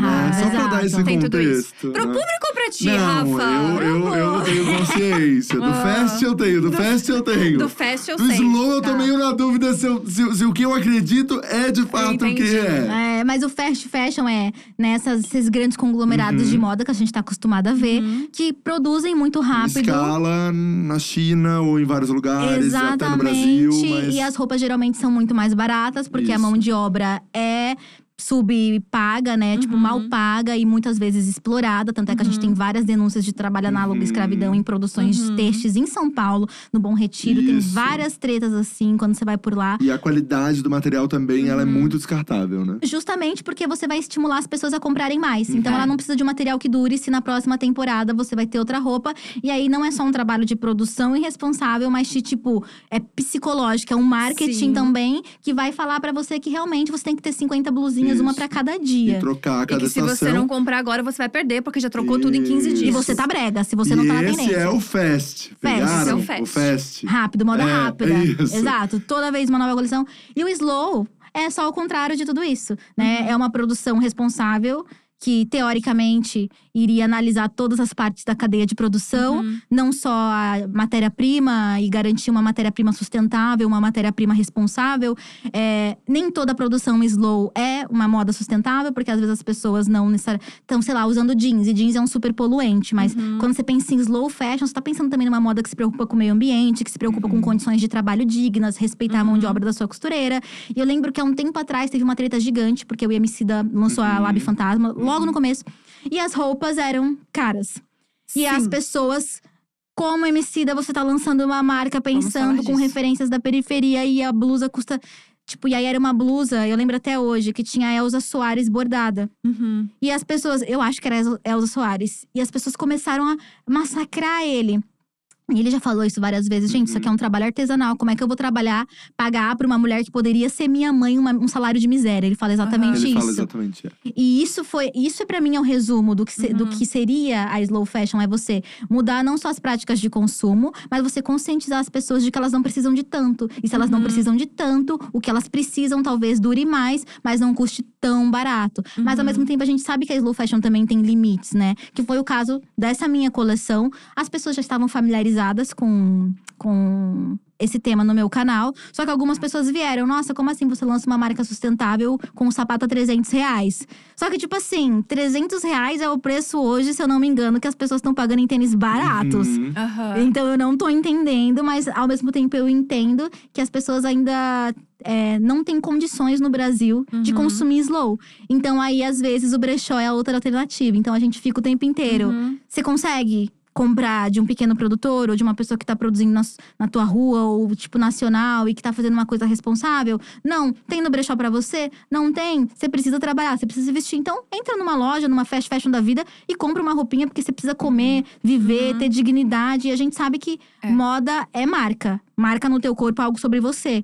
E as pessoas, você perde emprego, você ganha emprego de Uhum. acordo com. Tanto é que na faculdade eu era. Parei de usar saia indiana, parei de usar saião, é, tirei dread do cabelo, porque eu queria fazer. Esse professor era bem abusivo, né? Queria fazer uma a matéria com ele. E ele falou: ah, achei que você era da antropologia, você é bem roots, né? Nossa. Porque eu era uma mulher negra, entre várias outras coisas. E aí eu só usava camisa social e calça social. E era sobre Nossa. isso. Mas aí consegui esse lugar, mas mudando como eu me Aham. mostrava no mundo também. Então a gente sabe que a moda comunica. Então É, são vários demais. dilemas. Mas é isso, tipo, ao mesmo tempo que eu concordo muito com essas críticas, acho que elas são 100% válidas, realmente não é todo mundo que vai parar um tempo da vida pra pensar que vale mais a pena pagar uma brusinha de 300 reais do que 10 de 30. Exato. Tipo, entendo essa, essa possibilidade, entendo que existe essa crítica. Mas, ao mesmo tempo, a partir do momento que você começa a criar coisas, e acho que você deve ter percebido isso quando fez a sua coleção, que as coisas custam dinheiro, a Exato. mão de obra custa dinheiro. E, e foi muito inspirador pra mim quando eu fiz a minha primeira coleção. Tecido é caro. Muito caro. Costureira é caro. Tipo, você pagar dignamente É, uma exato. pessoa é caro. É caro É- de acordo com o que a gente acha que Isso, deveria custar. isso, Exato. exato. Porque quando você pega uma brusinha de 30 reais, você pensa. Onde é que se perdeu, então? Exato. Porque alguém não tá sendo pago. Uhum. Ou o tecido realmente não custa isso, ou, muito provavelmente, a costureira não tá sendo paga do jeito que ela deveria ser paga. Pra essa brusinha custar 30 reais, pra esse biquíni custar 15 reais, alguém perdeu no meio do caminho. Exato. Alguma, e não foi a marca. Uhum. Com toda certeza não foi a marca. Então eu passei por esse momento desesperador. E quando eu vi tua coleção, inclusive ganhei pantufas. da Insecta também, que eu acho muito legal. É, quando eu vi essa coleção, eu pensei, nossa, que, que importante que estamos falando sobre isso, sabe? Estão falando sobre slow fashion, estão falando sobre brechó, e estão falando sobre essas possibilidades. Uhum. Porque eu acho que ainda é muito elitista essas possibilidades. Uhum. A possibilidade do slow fashion, a possibilidade disso, disso tudo, é muito a mais, é muito Exato. acima, sabe? Tipo, o que traz para as pessoas que não têm tanta condição financeira é o fast fashion. Uhum. É o que é mais prático, é o que tem a tendência, é o que Exato. você tem uma roupinha da moda que custa menos. É. Então é muito legal você falar sobre isso na internet. Eu sou É. muito fã quando você fala Uma coisa que eu não coisas. fiz foi falar mal da Shein, né? Que tá todo mundo Uhum. comprando. E aí, não falei mal. Não, não acho que constrói. Porque eu acho que ao mesmo tempo que as pessoas sabem que aquilo é feito em condições que talvez sejam Uhum. questionáveis. Mas ao mesmo também é uma generalização e uma xenofobia. Você achar que tudo que vem da China é fruto de trabalho Uhum. análogo à escravidão. Isso é, tipo, não é uma realidade Uhum. tão gene- generalizada como as pessoas. Ah, é China, é escravidão. Ou é do Uhum. Paraguai, é ruim. Uhum. Tipo, isso são estereótipos, Sim. né? Geolocalizados. E ao mesmo tempo, eu pensei assim, tá, por que, que as pessoas estão consumindo? E aí eu vi muitas mulheres gordas falando sobre isso. Uhum. Ao mesmo tempo que eu entendo, eu acho, dava pra consumir aqui. De fast fashion aqui, que sei lá, Uhum. não vai enviar Uhum. pelo mar CO2 nas alturas. Uhum. Mas é isso, não vai ser uma pessoa comprando ou não que vai mudar toda a Sim. indústria. E não vai ser uma pessoa deixando de comprar ou não que também vai mudar toda uma indústria. Uhum. É, quando eu comecei a fazer meus vídeos de apropriação cultural, às vezes eu vi uma pessoa branca na rua, ela, Nathalie, eu tirei meus dreads por causa de você, hein? Aí eu olhava pra ela e falei, mudou nada, mas é Ah. isso aí. Porque não era sobre ela. Era sobre é, marcas de moda que estavam fazendo isso, é sobre Uhum. capas de revista. Tanto é que eu até apaguei meu primeiro vídeo, as pessoas me dizem por que, que eu apaguei, porque eu acho que o conteúdo ficou muito pessoal. Né? Não era o objetivo, mas as pessoas entenderam porque eu dei exemplo de pessoas. Eu falei, não era esse o objetivo. E aí eu fiz um segundo sobre o tema. Que eu falei, tipo, é sobre. A gente tá falando sobre o macro, a gente tá falando sobre pessoas Uhum. que têm a capacidade de influenciar e estão tomando decisões erradas. E estão usando de elementos e de, tipo, não só dreads ou tranças, sabe? Quando vira hype. Mas, sei lá, religiões de matriz africana. E de repente uma marca desfila no São Paulo Fashion Week com várias guias de orixá em modelos. E, tipo, mano, isso não faz sentido, porque você Uhum. tá pegando de uma representação religiosa que é muito importante pra determinado tipo de pessoa e você tá usando isso pra vender dinheiro, sabe? Se apropriando de um discurso e de um algo que é sagrado pra Uhum. alguém. Então, eu acho que é a mesma coisa, não vai ser uma pessoa não deixando de comprar que muda as coisas, mas eu acho que a gente como influenciador tem alguma responsabilidade em às vezes só pensar, o que que dava para, o que que dá para eu fazer que reduz danos? Será que Uhum. tipo esse é o melhor lugar? Não tem um lugar no meio do caminho menos pior? Pra transformar Uhum. de alguma Exato. maneira. É, eu acho que o, o caminho que eu acho muito legal que você toma é. Hoje em dia, pelo menos, você tem muito esse lugar de conscientizar as pessoas sem julgar. Uhum. Tipo, acho que isso é muito importante. Você fala que existem outras possibilidades, que você não precisa fazer isso, mas não necessariamente que isso aqui é o correto, isso aqui é o errado. Que é o que eu vejo bastante gente fazendo ainda, principalmente sobre moda, né? É. É, mas eu acho que é, todo mundo passa por esse processo de tipo, esse aqui é o correto, as pessoas têm que fazer isso. E depois que a gente se toca que a realidade não é a mesma pra todo mundo. Os primeiros convertidos, né, gente? Os primeiros convertidos. É, exatamente. A isso. gente fica bem emocionado. Uhum. E aí a gente quer que todo mundo viva aquilo, porque aquilo é muito bom. É. E aí depois precisa de alguém pra, tipo, tirar o Uhum. sapatinho e botar o pé no chão, como diria Tia Mar. Exato. Exatamente isso. É, Nathalie, me fala uma outra coisa. Sobre redes sociais, eu sei que você tem um posicionamento muito é claro sobre o Insta- o Instagram. Assim, Uhum. né? Eu acho que você já fez até posts que bombaram muito Uhum. quando você, né, ali na legenda, explicou um pouco sobre como você ia lidar com esse novo algoritmo, Uhum. com todas essas coisas. É, como tem sido hoje pra você, assim, isso? Cara, eu vou dizer que esse é o momento que eu tô, assim, mais angustiada com o rumo da internet. Mais angústia. Fazia tempo que algo não me magoava. Uhum. Magoava, de tipo. No momento, as coisas me deixam com raiva e revoltada, e com vontade de chutar as coisas. Mas um, um mal-estar, uma angústia, foi uma das primeiras vezes que eu senti isso, dos, dos rumos das coisas, né? É, principalmente depois do meta, né? Metaverso que foi anunciado. E eu comecei a ler as coisas sobre aquilo, e aquilo começou a me dar um, um desgosto, me, começou a me dar um, um desespero, sabe? Por que, que as pessoas estão querendo avançar e o que é avanço tecnológico? Para que serve? Qual problema ele resolve? A gente acabou de vir de uma pandemia mundial em que as pessoas perderam o contato, a possibilidade de trabalhar e de repente próximas e que as pessoas pararam de, de ver as famílias Uhum. e ficaram totalmente submersas num ambiente virtual e muitas das pessoas não tiveram condições porque não tinham acesso à banda larga, 4G, Uhum. internet, sei lá, Equipamento, né? equipamento. E a gente viu isso acontecendo e prejudicando grande parte da população brasileira.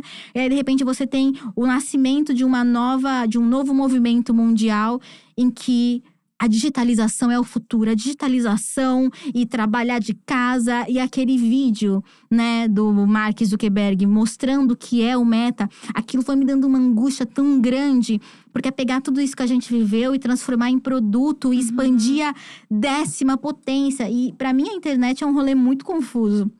Porque ao mesmo tempo que é algo que salvou minha vida e que hoje em dia eu trabalho, vivo, tive a oportunidade de aprender coisas de graça e tenho a oportunidade de ensinar coisas de graça, né? Porque Uhum. se você assistiu o Dilema das Redes, você Ah. chora toda vez que você pensa na internet. Desesperador, sim. Uhum. É desesperador. e É o que eles falam no documentário. Se você é, não paga pra usar a rede social, o produto é você. Então, Uhum. nada é de graça, né? E de repente você vem, você vê essa nova possibilidade que até, sei lá, fictícia, parece um filme de ficção, Jogador Número Um, vocês já assistiram? Não. Eu só pensei nisso, não é bem isso? Total. Ai, E dá ma- mas, sabe o que, mas sabe o que eu acho mais incrível desse de- de- do metaverso, enfim?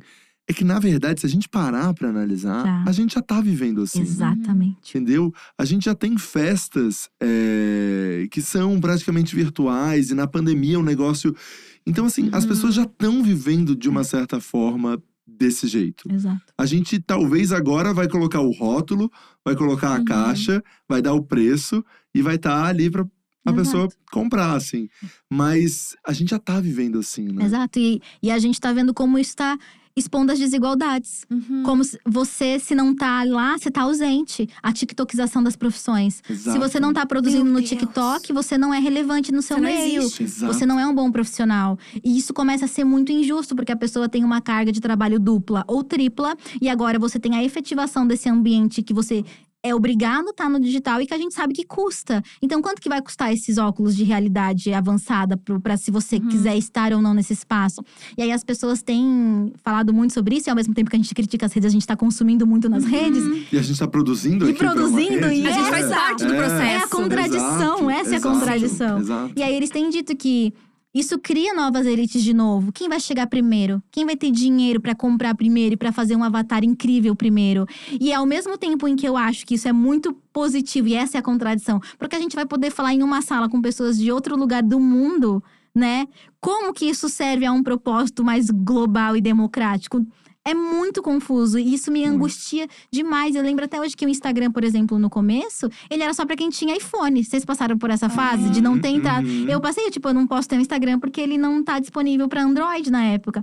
E é muito doido perceber esses limites que são financeiros Uhum. e estruturais. E pro mundo, Estados Unidos, é isso, gente. Uhum. O povo lá tá de boinha. Mas aqui, que tecnologia é cara, que a gente tem uma das bandas largas mais caras do mundo, é muito preocupante. Então, como que a gente existe no momento em que as redes sociais, a virtualização do mundo vai trazer o apocalipse aquelas. Aham. não sei Não, mas se é, vai. mas, é, mas é realmente ah, assustador, É assim. assustador. É, mas eu acho que é uma coisa que a gente já vive. Você quer tá no meta, né? Rafa. Não, não é O Rafa já tá comprando os óculos e vai dar as festinhas lá no meta. Eu sei que vai. Não, não é que eu quero, mas é que eu acho. E eu tenho Não, eu também vou estar. coisa- Sobre isso, eu tenho uma coisa com a tecnologia, principalmente em função do trabalho, e eu acho que isso é uma grande desculpa. É. A gente já falou sobre isso na reunião de quinta. Que eu tenho a sensação que eu preciso experimentar para poder pensar, Uhum. e pode ser uma grande desculpa, é, as possibilidades né, É. que a gente pode produzir aqui na Deal, que a gente pode usar Uhum. Na empresa, no trabalho.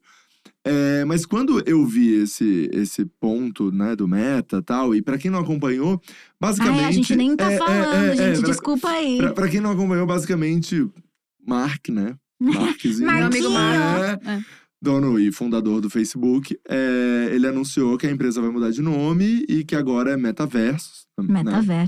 É, e Que é bem assustador, parece coisa de vilão de. é, e que todas essas coisas que a gente já vive hoje, a reunião do Zoom, Exato. é, o jogo de futebol, A live É, de música. a live de Uhum. música, todas essas coisas vão ter um ambiente, vai ter uma cara, você vai ter um personagem ali e você vai viver em todos esses ambientes e Uhum. fazer todas Um essas The coisas. Sims. É, Exato. basicamente é o The Sims Second Life, tudo isso É, que já, Exato. De uma certa forma, já vinha aí. Que é bem assustador, vamos Que ser é sinceros. bem assustador. É uma coisa meio, tipo assim… Black Mirror. É, Exato. uma coisa é meio- aquele episódio das estrelas. É. Tipo assim, pra mim é assustador. E ao mesmo tempo, aquele episódio lindo do Hang the DJ, que é o casal. Vocês já assistiram esse? Ai, eu amo esse episódio. Aquelas. Eu tô desesperada, mas eu amo É, o mas conteúdo. eu amo, mas eu É quero a meu óculos. contradição da existência na internet atualmente. Não, e, e, assim, eu fico pensando que, tipo, também acho desesperador, acho uma grande merda tudo isso. Mas aquele dia que caiu todas as redes, gente, o que que faz? É o nosso trabalho, é o como a gente se comunica, é como a gente fala com os Exato. familiares, é. Mas não É um foi nível bom de também? dependência. Não Cara, foi, não foi foi bom. gostoso? Mas se durasse é. mais de dois, três dias. É, o caos estava estabelecido. Entendeu? Mas imagina se toda sexta eles desligassem. Nossa. Gente, Ou todo pegava domingo. fogo, era o The, o The Purge, sabe? O filme. A galera sair com machado Exato. no meio da rua. Porque não ia poder xingar na isso. internet. Ia ter que procurar um psicólogo. Exato, Eu vi, exato. eu, assim, eu percebi que eu tava muito neurótica com a internet, meio desesperada É. com o trabalho, com isso, com o celular, de estar sempre conectado, quando eu me senti aliviada de pegar voo. Porque eu tinha que botar no modo ah, avião. exatamente. Eu já sei, assim, é ó, muito bom. Não é porque eu tô descansando, não é. É porque existe Você um tá motivo. inalcançável. É, existe um motivo de que eu não posso mexer no celular e as pessoas vão ter que entender isso porque eu tô no voo. Então eu não tô, tipo assim. E aí eu me lembro de, tipo assim, ficar em paz, sabe? Tipo, ai, tô aqui. Ah, eu já, che- eu já vou entrando no avião procurando o símbolo do Wi-Fi pra saber se Ai, tem na aeronave. mentira. O bom é que a gente tá com três pessoas aqui Exato. com perspectivas próximas e diferentes ao mesmo tempo. É. Porque como eu tenho essa tendência apocalíptica, eu sempre espero o pior, né? Porque é sobre isso, eu assisto esse tipo de conteúdo, eu adoro ficção apocalíptica, distópica, enfim. Uhum. Mas eu tenho medo, porque a gente assiste e lê isso achando que tá lá, no futuro. Uhum. Gente, como assim? Não é nem ano 3000 ainda, vocês já estão com esses rolês aqui? Ó, comprar umas roupas prata com certeza, hein? Que que é isso? Não temos nem carro voador e já estamos de vivendo em realidade virtual. É, agiliza o carro voador sentido. antes, Agiliza gente. pelo. O É, skate do Marty é, McFly. eu tô exato. esperando isso desde a adolescência, na sessão da tarde. É. Que vocês Até hoje precisam pensar, vocês não pensam, né? E, cara, o que foi- precisa resolver mesmo, a galera não resolve. Total. E foi tudo muito rápido, né? Porque, tipo assim, Muito a minha rápido. mãe não tinha um celular quando era mais nova, tá ligado? Tipo, não existia. Tinha que ligar por orelhão na rua pra ter a possibilidade de falar com alguém. Tipo, hoje em dia é, é- é absurdo você E eu- demorar pra falar com alguém. É. Que eu tô vendo uns negócios que aí a gente começa a ficar analfabeto digital. Blockchain. Blockchain, Bitcoin, essas mo- criptomoedas. Sem nada, sem E aí nada. eu comecei a tentar entender o que, que era isso. Aí descobri um rolê que chama NFT. Nunca ouvi ninguém falando, só li. Você já viu esse rolê?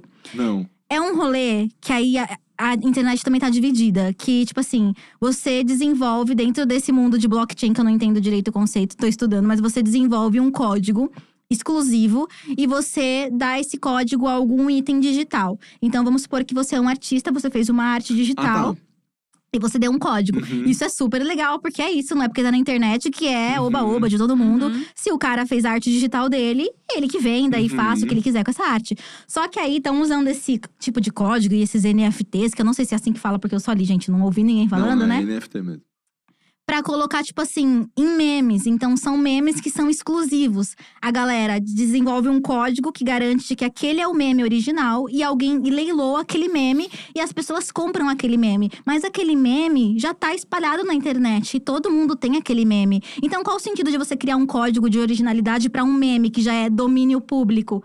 Aí, uma das justificativas era só pra pessoa poder dizer que ela tem o original. Aí eu. A gente vive num processo de Gente. talvez acesso e, sei lá, democratização um dia se a internet for considerado um bem comum, que, tipo assim, você tem que ter acesso à comida, à saúde e à internet, porque você tem acesso a trabalho. Porque esse é um caminho, já que todo mundo tem que Uhum. estar no, no meta. Vamos entrar com política pública aí pra enfiar Uhum. banda larga na casa de Uhum. todo mundo, celular em todo mundo e transformar isso em um bem fundamental. Mas aí, quando você tem pessoas que, dentro de um contexto em que você tá indo pra uma divulgação ampla de coisas e, sei lá, democratização de informação com vídeos gratuitos, né? Porque se você não tá Uhum. pagando, Uhum. o produto é você, mas enfim. Se você. Você tem esse movimento e de repente você tem pessoas pagando milhões de dólares, milhões de dólares pra dizerem que são donos de um meme, você tá de novo mobilizando todas essas ferramentas que poderiam sim ser incríveis pra criar novas elites. E isso me deixa assustada demais. Porque é sempre sobre isso, né? É muito doido. E o meta, ele se constrói em cima de todas essas novas disso, coisas é. que a gente não entende ainda. E tudo bem. Esses dias eu tava vendo filtro de roupa. E aí eu olhei, isso há dois meses atrás. Gente, como assim ninguém vai pagar pra filtro de roupa? E agora eu tô olhando apavorada. As pessoas vão pagar pra filtro de roupa, porque tem um contexto. Filtro de roupa. Filtro de roupa. Uhum. Como assim, filtro de roupa? Sabe filtro facial? Aham. Você vai fazer um filtro de roupa. Corpo. Só que, tipo assim. É a roupa em 3D. E Não, você vai ela pagar encaixa por no seu isso. corpo, é real. Não. não. É, é, ela encaixa no seu corpo você- real. Tênis. Gente, Tênis. não. As A marcas galera tão tá comprando- produzindo a- a- tênis. A, galera tá comprando tênis. Virtual. Virtual. Você compra um tênis virtual. que Você Isso. não usa na sua vida. Isso, não, não usa. Porque é isso, gente. Se todo mundo pode ter acesso a tudo, entre aspas, como é que as elites se dif- diferenciam? Dinheiro novamente. Então você pega um meme que é tipo um bem comum, que a gente nem sabe se às vezes é uma foto Uhum, roubada de algum uhum. perfil e que bomba. Meu Deus. E você define uma nova elite que é um colecionador de memes e ele tem o direito sobre aquele meme e não vai mudar nada porque todo mundo tem uma cópia no celular e manda no WhatsApp, mas ele é o dono do meme. E às vezes a pessoa não pode nem reproduzir a imagem, nem tipo, se fosse, ah, eu posso botar essa imagem em camisa, vender produtos. Não, às vezes ela nem pode, às vezes é só pra dizer, eu sou dona desse meme. E quando eu fui lendo isso, eu comecei a sentir uma, uma angústia muito grande, porque é como é que as pessoas estão direcionando todo esse potencial de. Eu também. E o que eu acho mais assustador é que, assim, eu vejo muita gente reproduzindo isso. Uhum. Ah, funcionou lá fora, ou tem alguém funcionando. E a pessoa começa a fazer, mas a pessoa não parou pra refletir. Então, assim, eu não tenho muita opinião formada ainda sobre, sabe? Eu não consegui chegar numa conclusão do que que. Eu também tô perdidaça. Porque eu, eu não sei os artistas que estão atrás disso. Isso é legal, É, exato, de um então, certo então eu ponto. ainda tenho uma opinião meio. Não sei qual é a minha opinião. Mas diante disso, eu fico na minha. Ai, eu Entendeu? acho meio desesperador, gente. É, eu diante disso fico apocalipse! Aí depois Nossa, eu fico, eu ah, não, acho. aqui faz sentido. Mas é porque é isso, quando a gente direciona, é isso, é tudo, as ferramentas estão aí. Como é que você utiliza elas? Eu acho que esse é o ponto. E aí eu acho que nesse sentido, a nossa responsabilidade, enquanto criadores e pessoas que. É isso, gente. Quando o meta sair, eu vou garantir meu arroba, entendeu? Vai que eu tenho que colocar Nathalie Neri underline 94. Eu não quero isso, eu quero Nathalie Neri, entendeu? Então eu tô falando, mas a gente vive nesse ambiente. A gente sabe que vai ter uns rolê lá. O Rafa vai dar o fim de ano da dia no meta. E a gente vai ter que ir pra lá. A gente... Calça zoando, Rafa. Mas ao mesmo tempo, como é que a gente pega isso com esse movimento que tá tentando limitar e excluir mais pessoas? Como é que a gente transforma? Ai, gente. Essa é a pergunta, a resposta não tem pergunta. Mas a angústia tá aqui, na mesa. Exato. Ai, eu, eu fico meio desesperada, porque eu acho que a gente tá caminhando cada vez mais pra cada um tá sozinho na sua casa. E é isso, entendeu? Não Exatamente. existir mais, E não os corpos troca. todos sem contato. Essa é a realidade. E é muito louco, porque ao mesmo tempo que, que existe tudo isso, existe uma vontade meio que global das pessoas se conectarem mais É. com a natureza. Todo mundo saiu dos seus, dos seus É, apartamentos. E aí são esses os mo- os movimentos que contrabalançam. É, e aí, o que que, É. onde é. É. que já parar, sabe? Porque ao mesmo tempo que é isso, todo mundo queria sair de um apartamento pra ir pra uma casa, pra ter contato com o sol, pra ter contato com a Exato. grama. As pessoas sentiram falta disso durante a pandemia. Ao mesmo tempo, existe esse bagulho que de repente você não precisa sair de casa pra fazer nada. Mano, É. você não precisa sair de casa pra fazer- mercado, pra comprar comida, pra ver um filme, pra nada. Você pode ficar na sua casa o resto da sua vida que você não vai ter problema. Vai chegar tudo na sua porta. Se você tem dinheiro. É, se É, você se tem você tem dinheiro. dinheiro, Exato. total. É. Mas eh, entende que, tipo assim, o mundo tá caminhando pra cada vez mais ser você com você mesmo. E isso é bizarro. É bizarro, pra mim é completamente assustador. Mas falando em galera, em gente, em muita gente, Nathalie, me conta uma coisa. Como foi, é... pra gente falar um pouco de sexualidade? Hum. Você sempre se de- entendeu como uma mulher lésbica. Não me Não? entendi. Não? O Jonas veio aqui nesse podcast.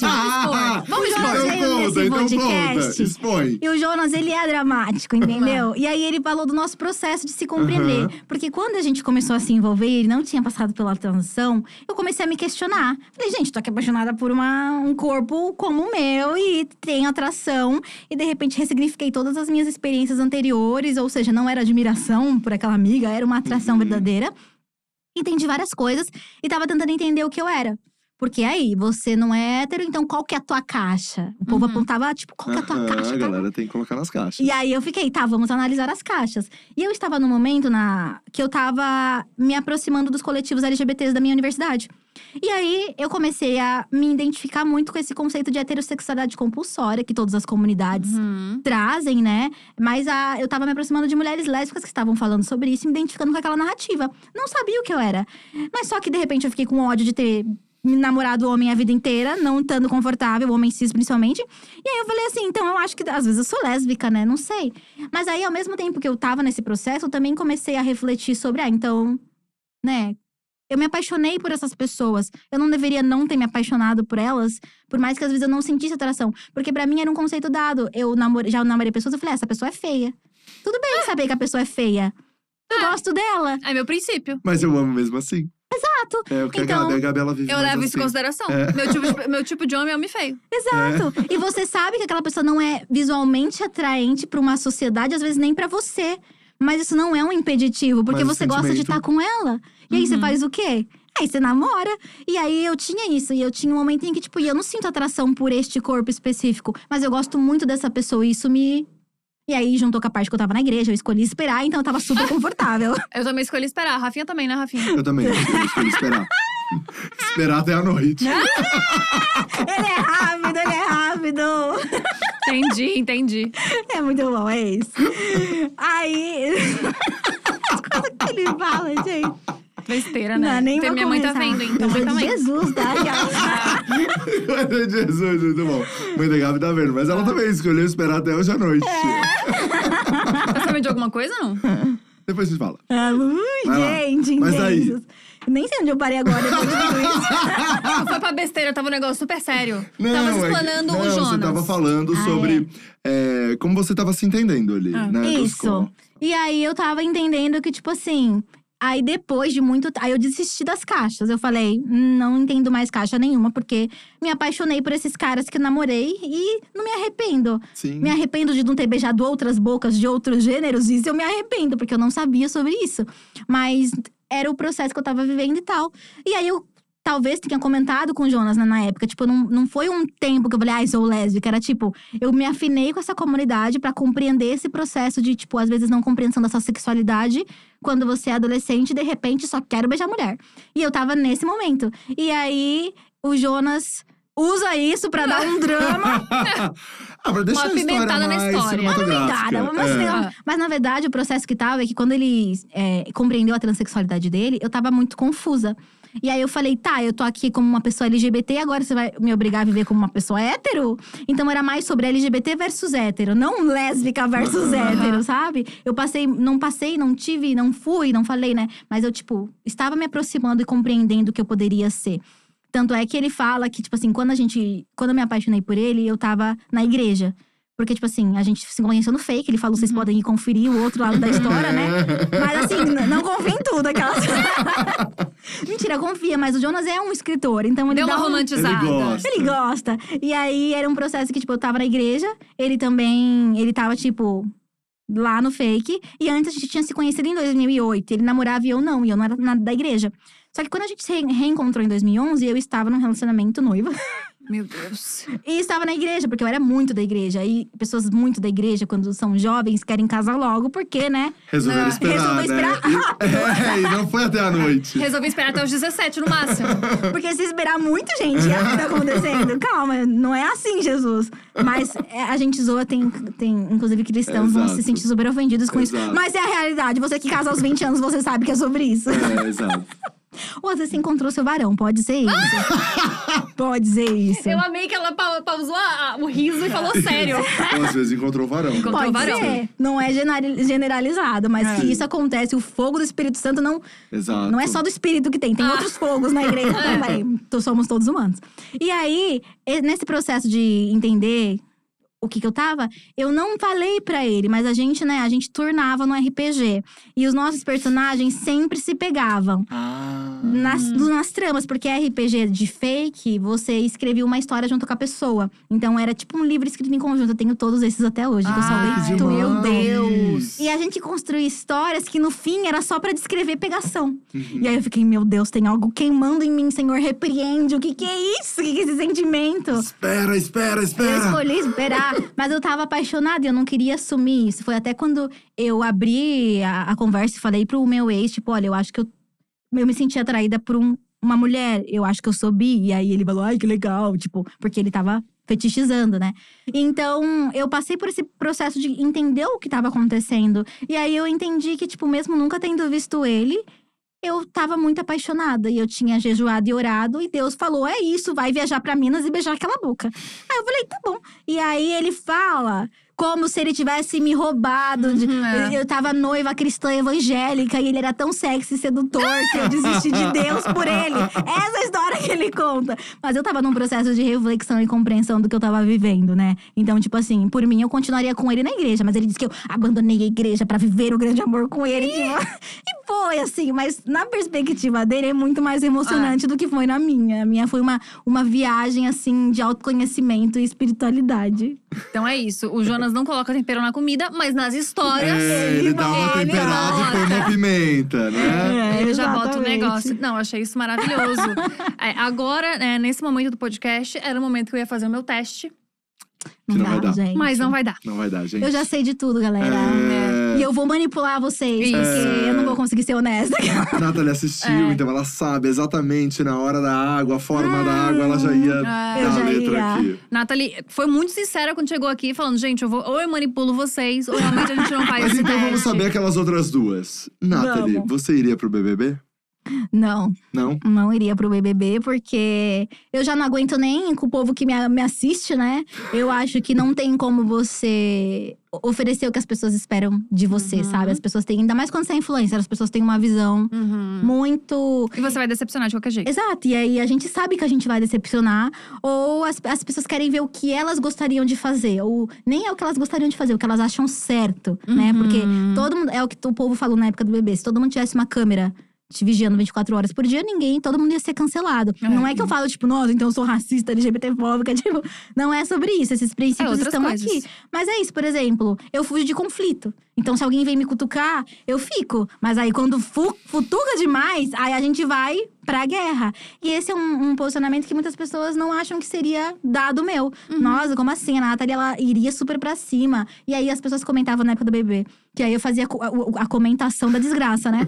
No Twitter. É. Ai, se você tivesse lá, você já ia ter acabado com essa putaria. Falei, claro que não, gente. Se eu tivesse lá, eu ia estar lá, Carol com K, Mamacita! Porque eu era super fã daquela mulher, sou, né? Porque Mamacita voltou, é isso aí, gente. Faz música boa, todo mundo erra, a gente entende. E eu tenho, como eu acompanho a, a trajetória da Carol há muito tempo, eu imagino quão difícil deve ter sido pra ela existir no meio do hip hop em um Uhum. momento que, tipo. O machismo Nossa. era muito pior do que é hoje, Uhum. sabe? E ela construiu muita coisa. E mesmo na época do BBB, eu até decidi, tipo, parar de falar. Porque eu tava triste, eu não tava entendendo a Mamacita. Porque eu era muito fã da Mamacita. Mas aí, eu- a Mamacita, né? Eu acho muito bom você falar mamacita sério. É, Eu era muito fã boa da Mamacita. Mamacita. E aí eu só parei, porque me machucou muito, eu não tava entendendo aquilo. Só que eu falei, eu entendo o que que é às vezes me perder numa persona. E às vezes a gente não sabe quando a gente pode se mostrar de verdade. Com certeza ela teve que ser a mulher que enfiava e machucava e batia e falava A mais B pra ser respeitada. Só que às vezes em um contexto que a gente tava achando que não precisava, mas ela É. tava tendo uma outra visão. A gente tava aqui onipresentes É, e onipotentes. É uma visão de dentro é. mesmo do bagulho. Que a gente não Exato. tem como ter, entendeu? E é isso, tipo, quanto que ela não precisou, tipo, entrar com uma coraça, entrar com, tipo assim, uma Com armadura, tá certeza. ligado? De tanto que ela já não sofreu em diversos ambientes, enfim. Então, quando ela fala, ah, estou me tratando, tô fazendo terapia e melhorei, eu não acho que é uma mentira. Óbvio que aí tem um processo de reconstruir a carreira Uhum. dela, que eu acho que a gente ficou, gente, como é que vai acontecer? Ela tá fazendo isso ge- genialmente, lançando Uhum. hits um atrás do outro, é sobre isso. Mas eu acho que ela realmente passou por esse processo de entender É. que talvez ela não precisava ser, ah, já que é pra tombar, tombei o Uhum. tempo inteiro. E ela foi em momentos que, tipo, não eram necessários.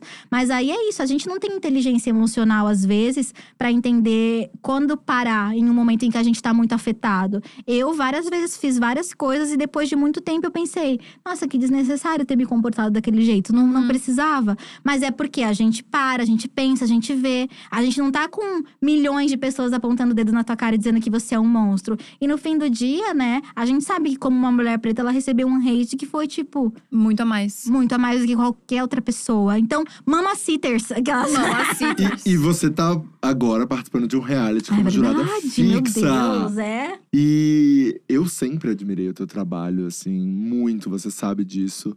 Mas no Switcher, quando você pegava o microfone naquela bancada pra falar, eu falava no ponto dos meninos, deu meu Deus. Ela começa a frase, a frase tá perfeita, tá Ah. construída, ela entrega. Nathalie, como tá sendo fazer o corrida? Nossa, tá sendo um, um rolê emocional. Porque é isso. Lembra quando eu falei que as pessoas tinham medo de mim? Uhum. Que aí, por conta disso, eu entupi a minha fluência, eu parei de. Eu comecei a ficar com medo. Será que eu me comunico errado? Será que eu sou errada? E aí, a gente sabe que o público dos meninos é muito de boa. E os meninos até falam, a gente falou isso no Divan com a Diva que eles ficaram surpresos quando eu disse que eu assistia eles. Porque é isso, na época eu tava mostrando só um lado meu na internet, mas eu tenho um outro lado que gosta de rir, todo mundo tem. Todo mundo gosta de Uhum. comédia, entretenimento, zoar as coisas que os famosos fazem, às vezes que são meio absurdas, sem ofender ninguém. Uhum. Mas, tipo, eu gostava do conteúdo deles, então. E, e o fato deles terem se surpreendido também com isso naquela época Uhum. me fez questionar: será que as pessoas têm essa visão sobre mim? Uhum. De que eu ainda sou essa pessoa que você teme ou que é chata, mas ao mesmo tempo, aí eu vou ser a pessoa. Fofa, ai, lindo. Eu não sou essa pessoa. Uhum. Inclusive, eu adoro quando as pessoas falam: o que, que você acha do meu trabalho? Eu adoro me intrometer e falar exatamente o que eu acho. Olha, eu acho que ficou uma bosta. Nossa, eu acho que ficou genial. Porque eu gostaria que as pessoas fizessem isso comigo. E tem gente, o Jonas às vezes diz: ai, você às vezes é muito bruta. Eu falei, não sou bruta, a gente só fala os bagulho na lata, né, Uhum. gente? E assim, com Sincerona. muito amor. Como diz a Isa, é bruto, mas é com carinho. É bruto, mas é com carinho, né? Esse é meu jeitinho, gente. E aí, eu, no começo, eu fiquei com medo. Eu fiquei com medo, tipo assim, de hum, ser eu e falar da forma como eu achei que deveria falar e acabar soando muito arrogante. Mas aí eu falei, gente, eu tô num lugar de jurada, então eu tô aqui pra Uhum. julgar. É Uhum. literalmente meu trabalho, eu tenho que julgar. E eu acho que seria um desrespeito até com os participantes, com toda a paixão que Edu, Fi, a Dia, você, todos vocês colocaram nesse programa, eu dar nada menos do que o que eu tinha de mais real e honesto pra, pra galera que participou. Então eu falei, não é sobre como as pessoas vão me perceber, mas é sobre o que eu tenho pra entregar aqui. E foi bom, porque as pessoas estão entendendo o que eu tô falando, estão entendendo que eu tô, tipo, sendo. Mas eu não tô, tipo, tentando ofender ninguém. Porque é isso. Se eu pudesse ter ouvido isso no começo do meu trabalho, seria muito legal. E eu Uhum. tô gostando muito que as pessoas também estão se sentindo confortáveis pra, tipo, ir me conhecer. Uhum. E às vezes tirar uma visão anterior que elas tinham de mim. E é muito legal furar a bolha, sabe? Sim. Eu sempre gostei de furar a bolha, por mais que às vezes isso gerasse conflitos. Mas o público dos meninos é um público muito amoroso, né? né? Tirando alguma, alguma galera ali. Mas são pessoas que estão querendo viver a vida e descobrir coisas, enfim, e dividir espaço junto com a Karen, com a Lorelai, pra mim é sensacional, porque são pessoas que eu admiro na internet, que eu sempre vi o conteúdo como, tipo, excepcional, sabe? Quando eu vejo corrida, eu falo, essa é a produção de um conteúdo digital excepcional. E pra Uhum. mim é uma honra estar aqui, porque significa que eu sou alguém bom o suficiente, relevante o suficiente pra também estar nesse lugar. Porque foi um lugar que eu me neguei durante muito tempo. Ah, eu não sou boa o suficiente. Ah, eu não tenho um milhão de seguidores. Ah, eu produzo conteúdo de uma forma muito mais lenta, né? Que aí a gente chama de slow blogging. Mas na verdade é só uma incapacidade emocional de produzir na velocidade que a internet exige. Ou só de se respeitar mesmo, né? Exato, é É. sobre autorrespeito. E aí, durante muito tempo, por mais que eu aceitasse isso racionalmente, no meu coração tinha: nossa, eu não sou uma boa blogueira por causa disso. E de repente, ser assim, estar assim, trabalhar assim há tantos anos, estar no corrida, nossa, pra mim é tipo: é isso, tá tudo certo. Então tá sendo maravilhoso. Ai, que legal. Maravilhosa demais. Tô muito feliz também pela- Maravilhoso. pelos meninos de você ter topado esse convite, porque eu acho que tá incrível a temporada, assim. Muito.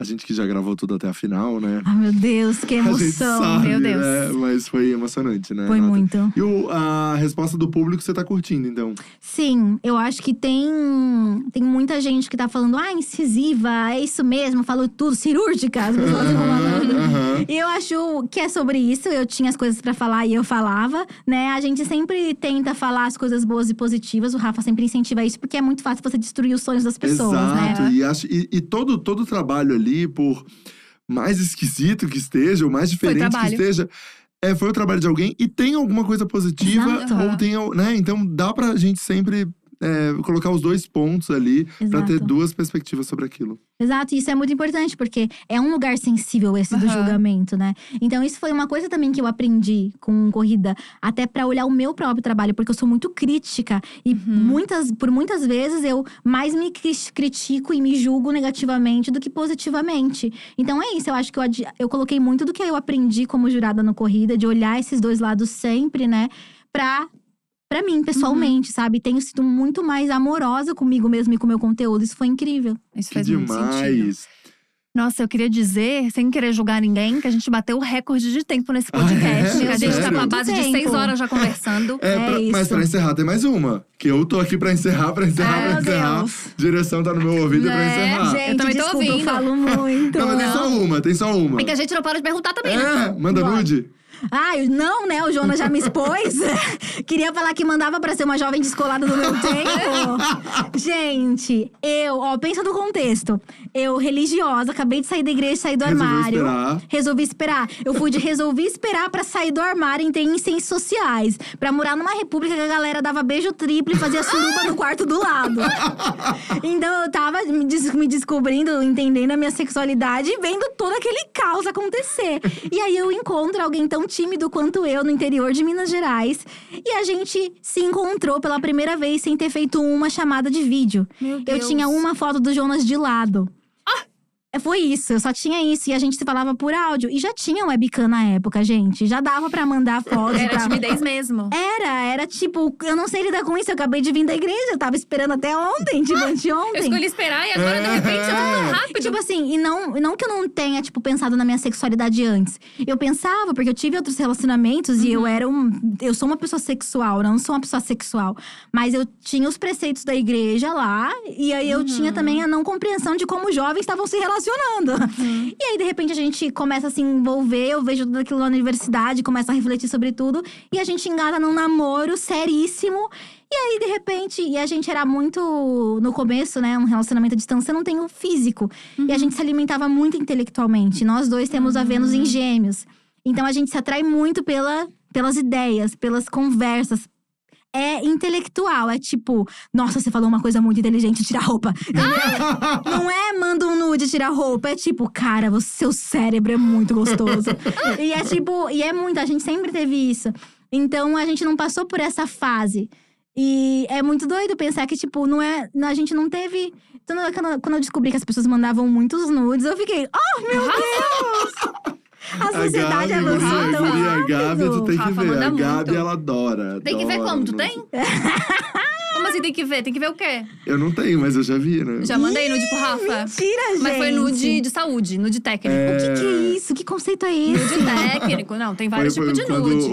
o silicone entrou, Então, silicone daí a pele, a pele esticou. Aí eu mandei nude técnico. Falei, olha como tá. Olha a pele, técnico. era um brilho. Era um brilho. Muito olhinho, né? Era, era um brilho da pele, assim. um brilho- brilho De beleza. É.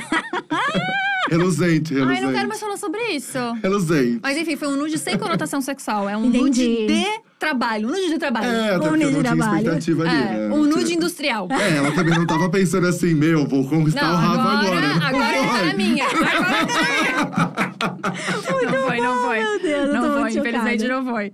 Bom, é isso, Gente, né? é isso, é isso. isso. Vamos encerrar aqui. Vamos encerrar com isso aqui. Depois do nude técnico, é sobre isso. Nathalie, muito obrigada. Foi um Ai, prazer conversar agradeço, contigo. Eu ficaria gente. mais seis horas falando com você. Ai, que coisa obrigada. impressionante. Muitas reflexões, né, gente? Ficamos Muitas. cabeçudos hoje. Muito. Nossa. Eu também já te falei isso algumas vezes, mas é uma honra incrível ter você no casting da Dia. Ai, pra mim também. Eu fico muito, muito feliz com tudo que a gente te convida e que você topa e que a gente tá trabalhando junto. Eu realmente fico emocionado de saber que a Dia começou há oito anos atrás, sempre é, valorizou tudo isso que a gente faz hoje e saber que a gente tem pessoas como você acreditando Uhum. junto com a gente nessa história. É. É incrível, Nathalie. Ai, gente, Obrigado. ó, e esse é o meu momento também, porque você vê aqui Rafa Dias, moreno alto, bonito e sensual, empresário, e você acha que ele é só um rostinho bonito e bem sucedido. Mas eu já te falei várias vezes o quanto você me salvou, né? No momento de caos, no momento de insegurança, de não entender o que estava acontecendo. O Rafa pegou na minha mão, ele falou: Eu vou te falar. E ele foi honesto, ele me falou tudo que ele enxergava como problema no que eu tava fazendo no trabalho, e não só fez isso como me indicou uma saída e me indicou um caminho. E se não fosse isso, eu não teria conseguido me reerguer, eu não teria conseguido voltar a produzir com paixão e com alegria. Então, você tem um olhar muito carinhoso com todos os criadores daqui. E pra mim, a Dia, gente, é um ambiente assim que você entra, as pessoas são verdadeiramente apaixonadas pelo que elas fazem e acreditam. Então, Rafa, pra mim é uma honra. Tudo que vocês chamarem, eu vou estar aqui, né, gente? Porque a Dia é Maravilhosa. É incrível! É o Dia Verso. É, o dia, ver... o É dia verso, hein? Já- mas ela já disse uma coisa aqui que eu já tô agora aqui matutando. Que é a Ah, ele não vai festa- fazer, não. Não, é a festa de festa final de ser. ano. Mas não, mas vamos fazer física. Ai, pelo Vamos amor de Deus, física, salgadinho. PCR, isso aí. É isso aí. Boquitos, salgadinho, tudo É isso. isso. Obrigado, gente. Vocês são maravilhosos. Obrigada. Rafinha, sempre um prazer inenarrável. Nathalie, perfeita. Manda um beijo pro Jonas, inclusive. Não é porque ele Isso. deu uma temperada na história. É, também que ele não deu uma fez valer. pimentada. Inclusive, se você ficou curioso pra saber o que, que o Jonas falou aqui, a gente tem um vídeo completo também. A gente tem todos os áudios nas plataformas de áudio. Espero que você tenha gostado desse podcast. A gente se vê na próxima. Um beijo grande e até!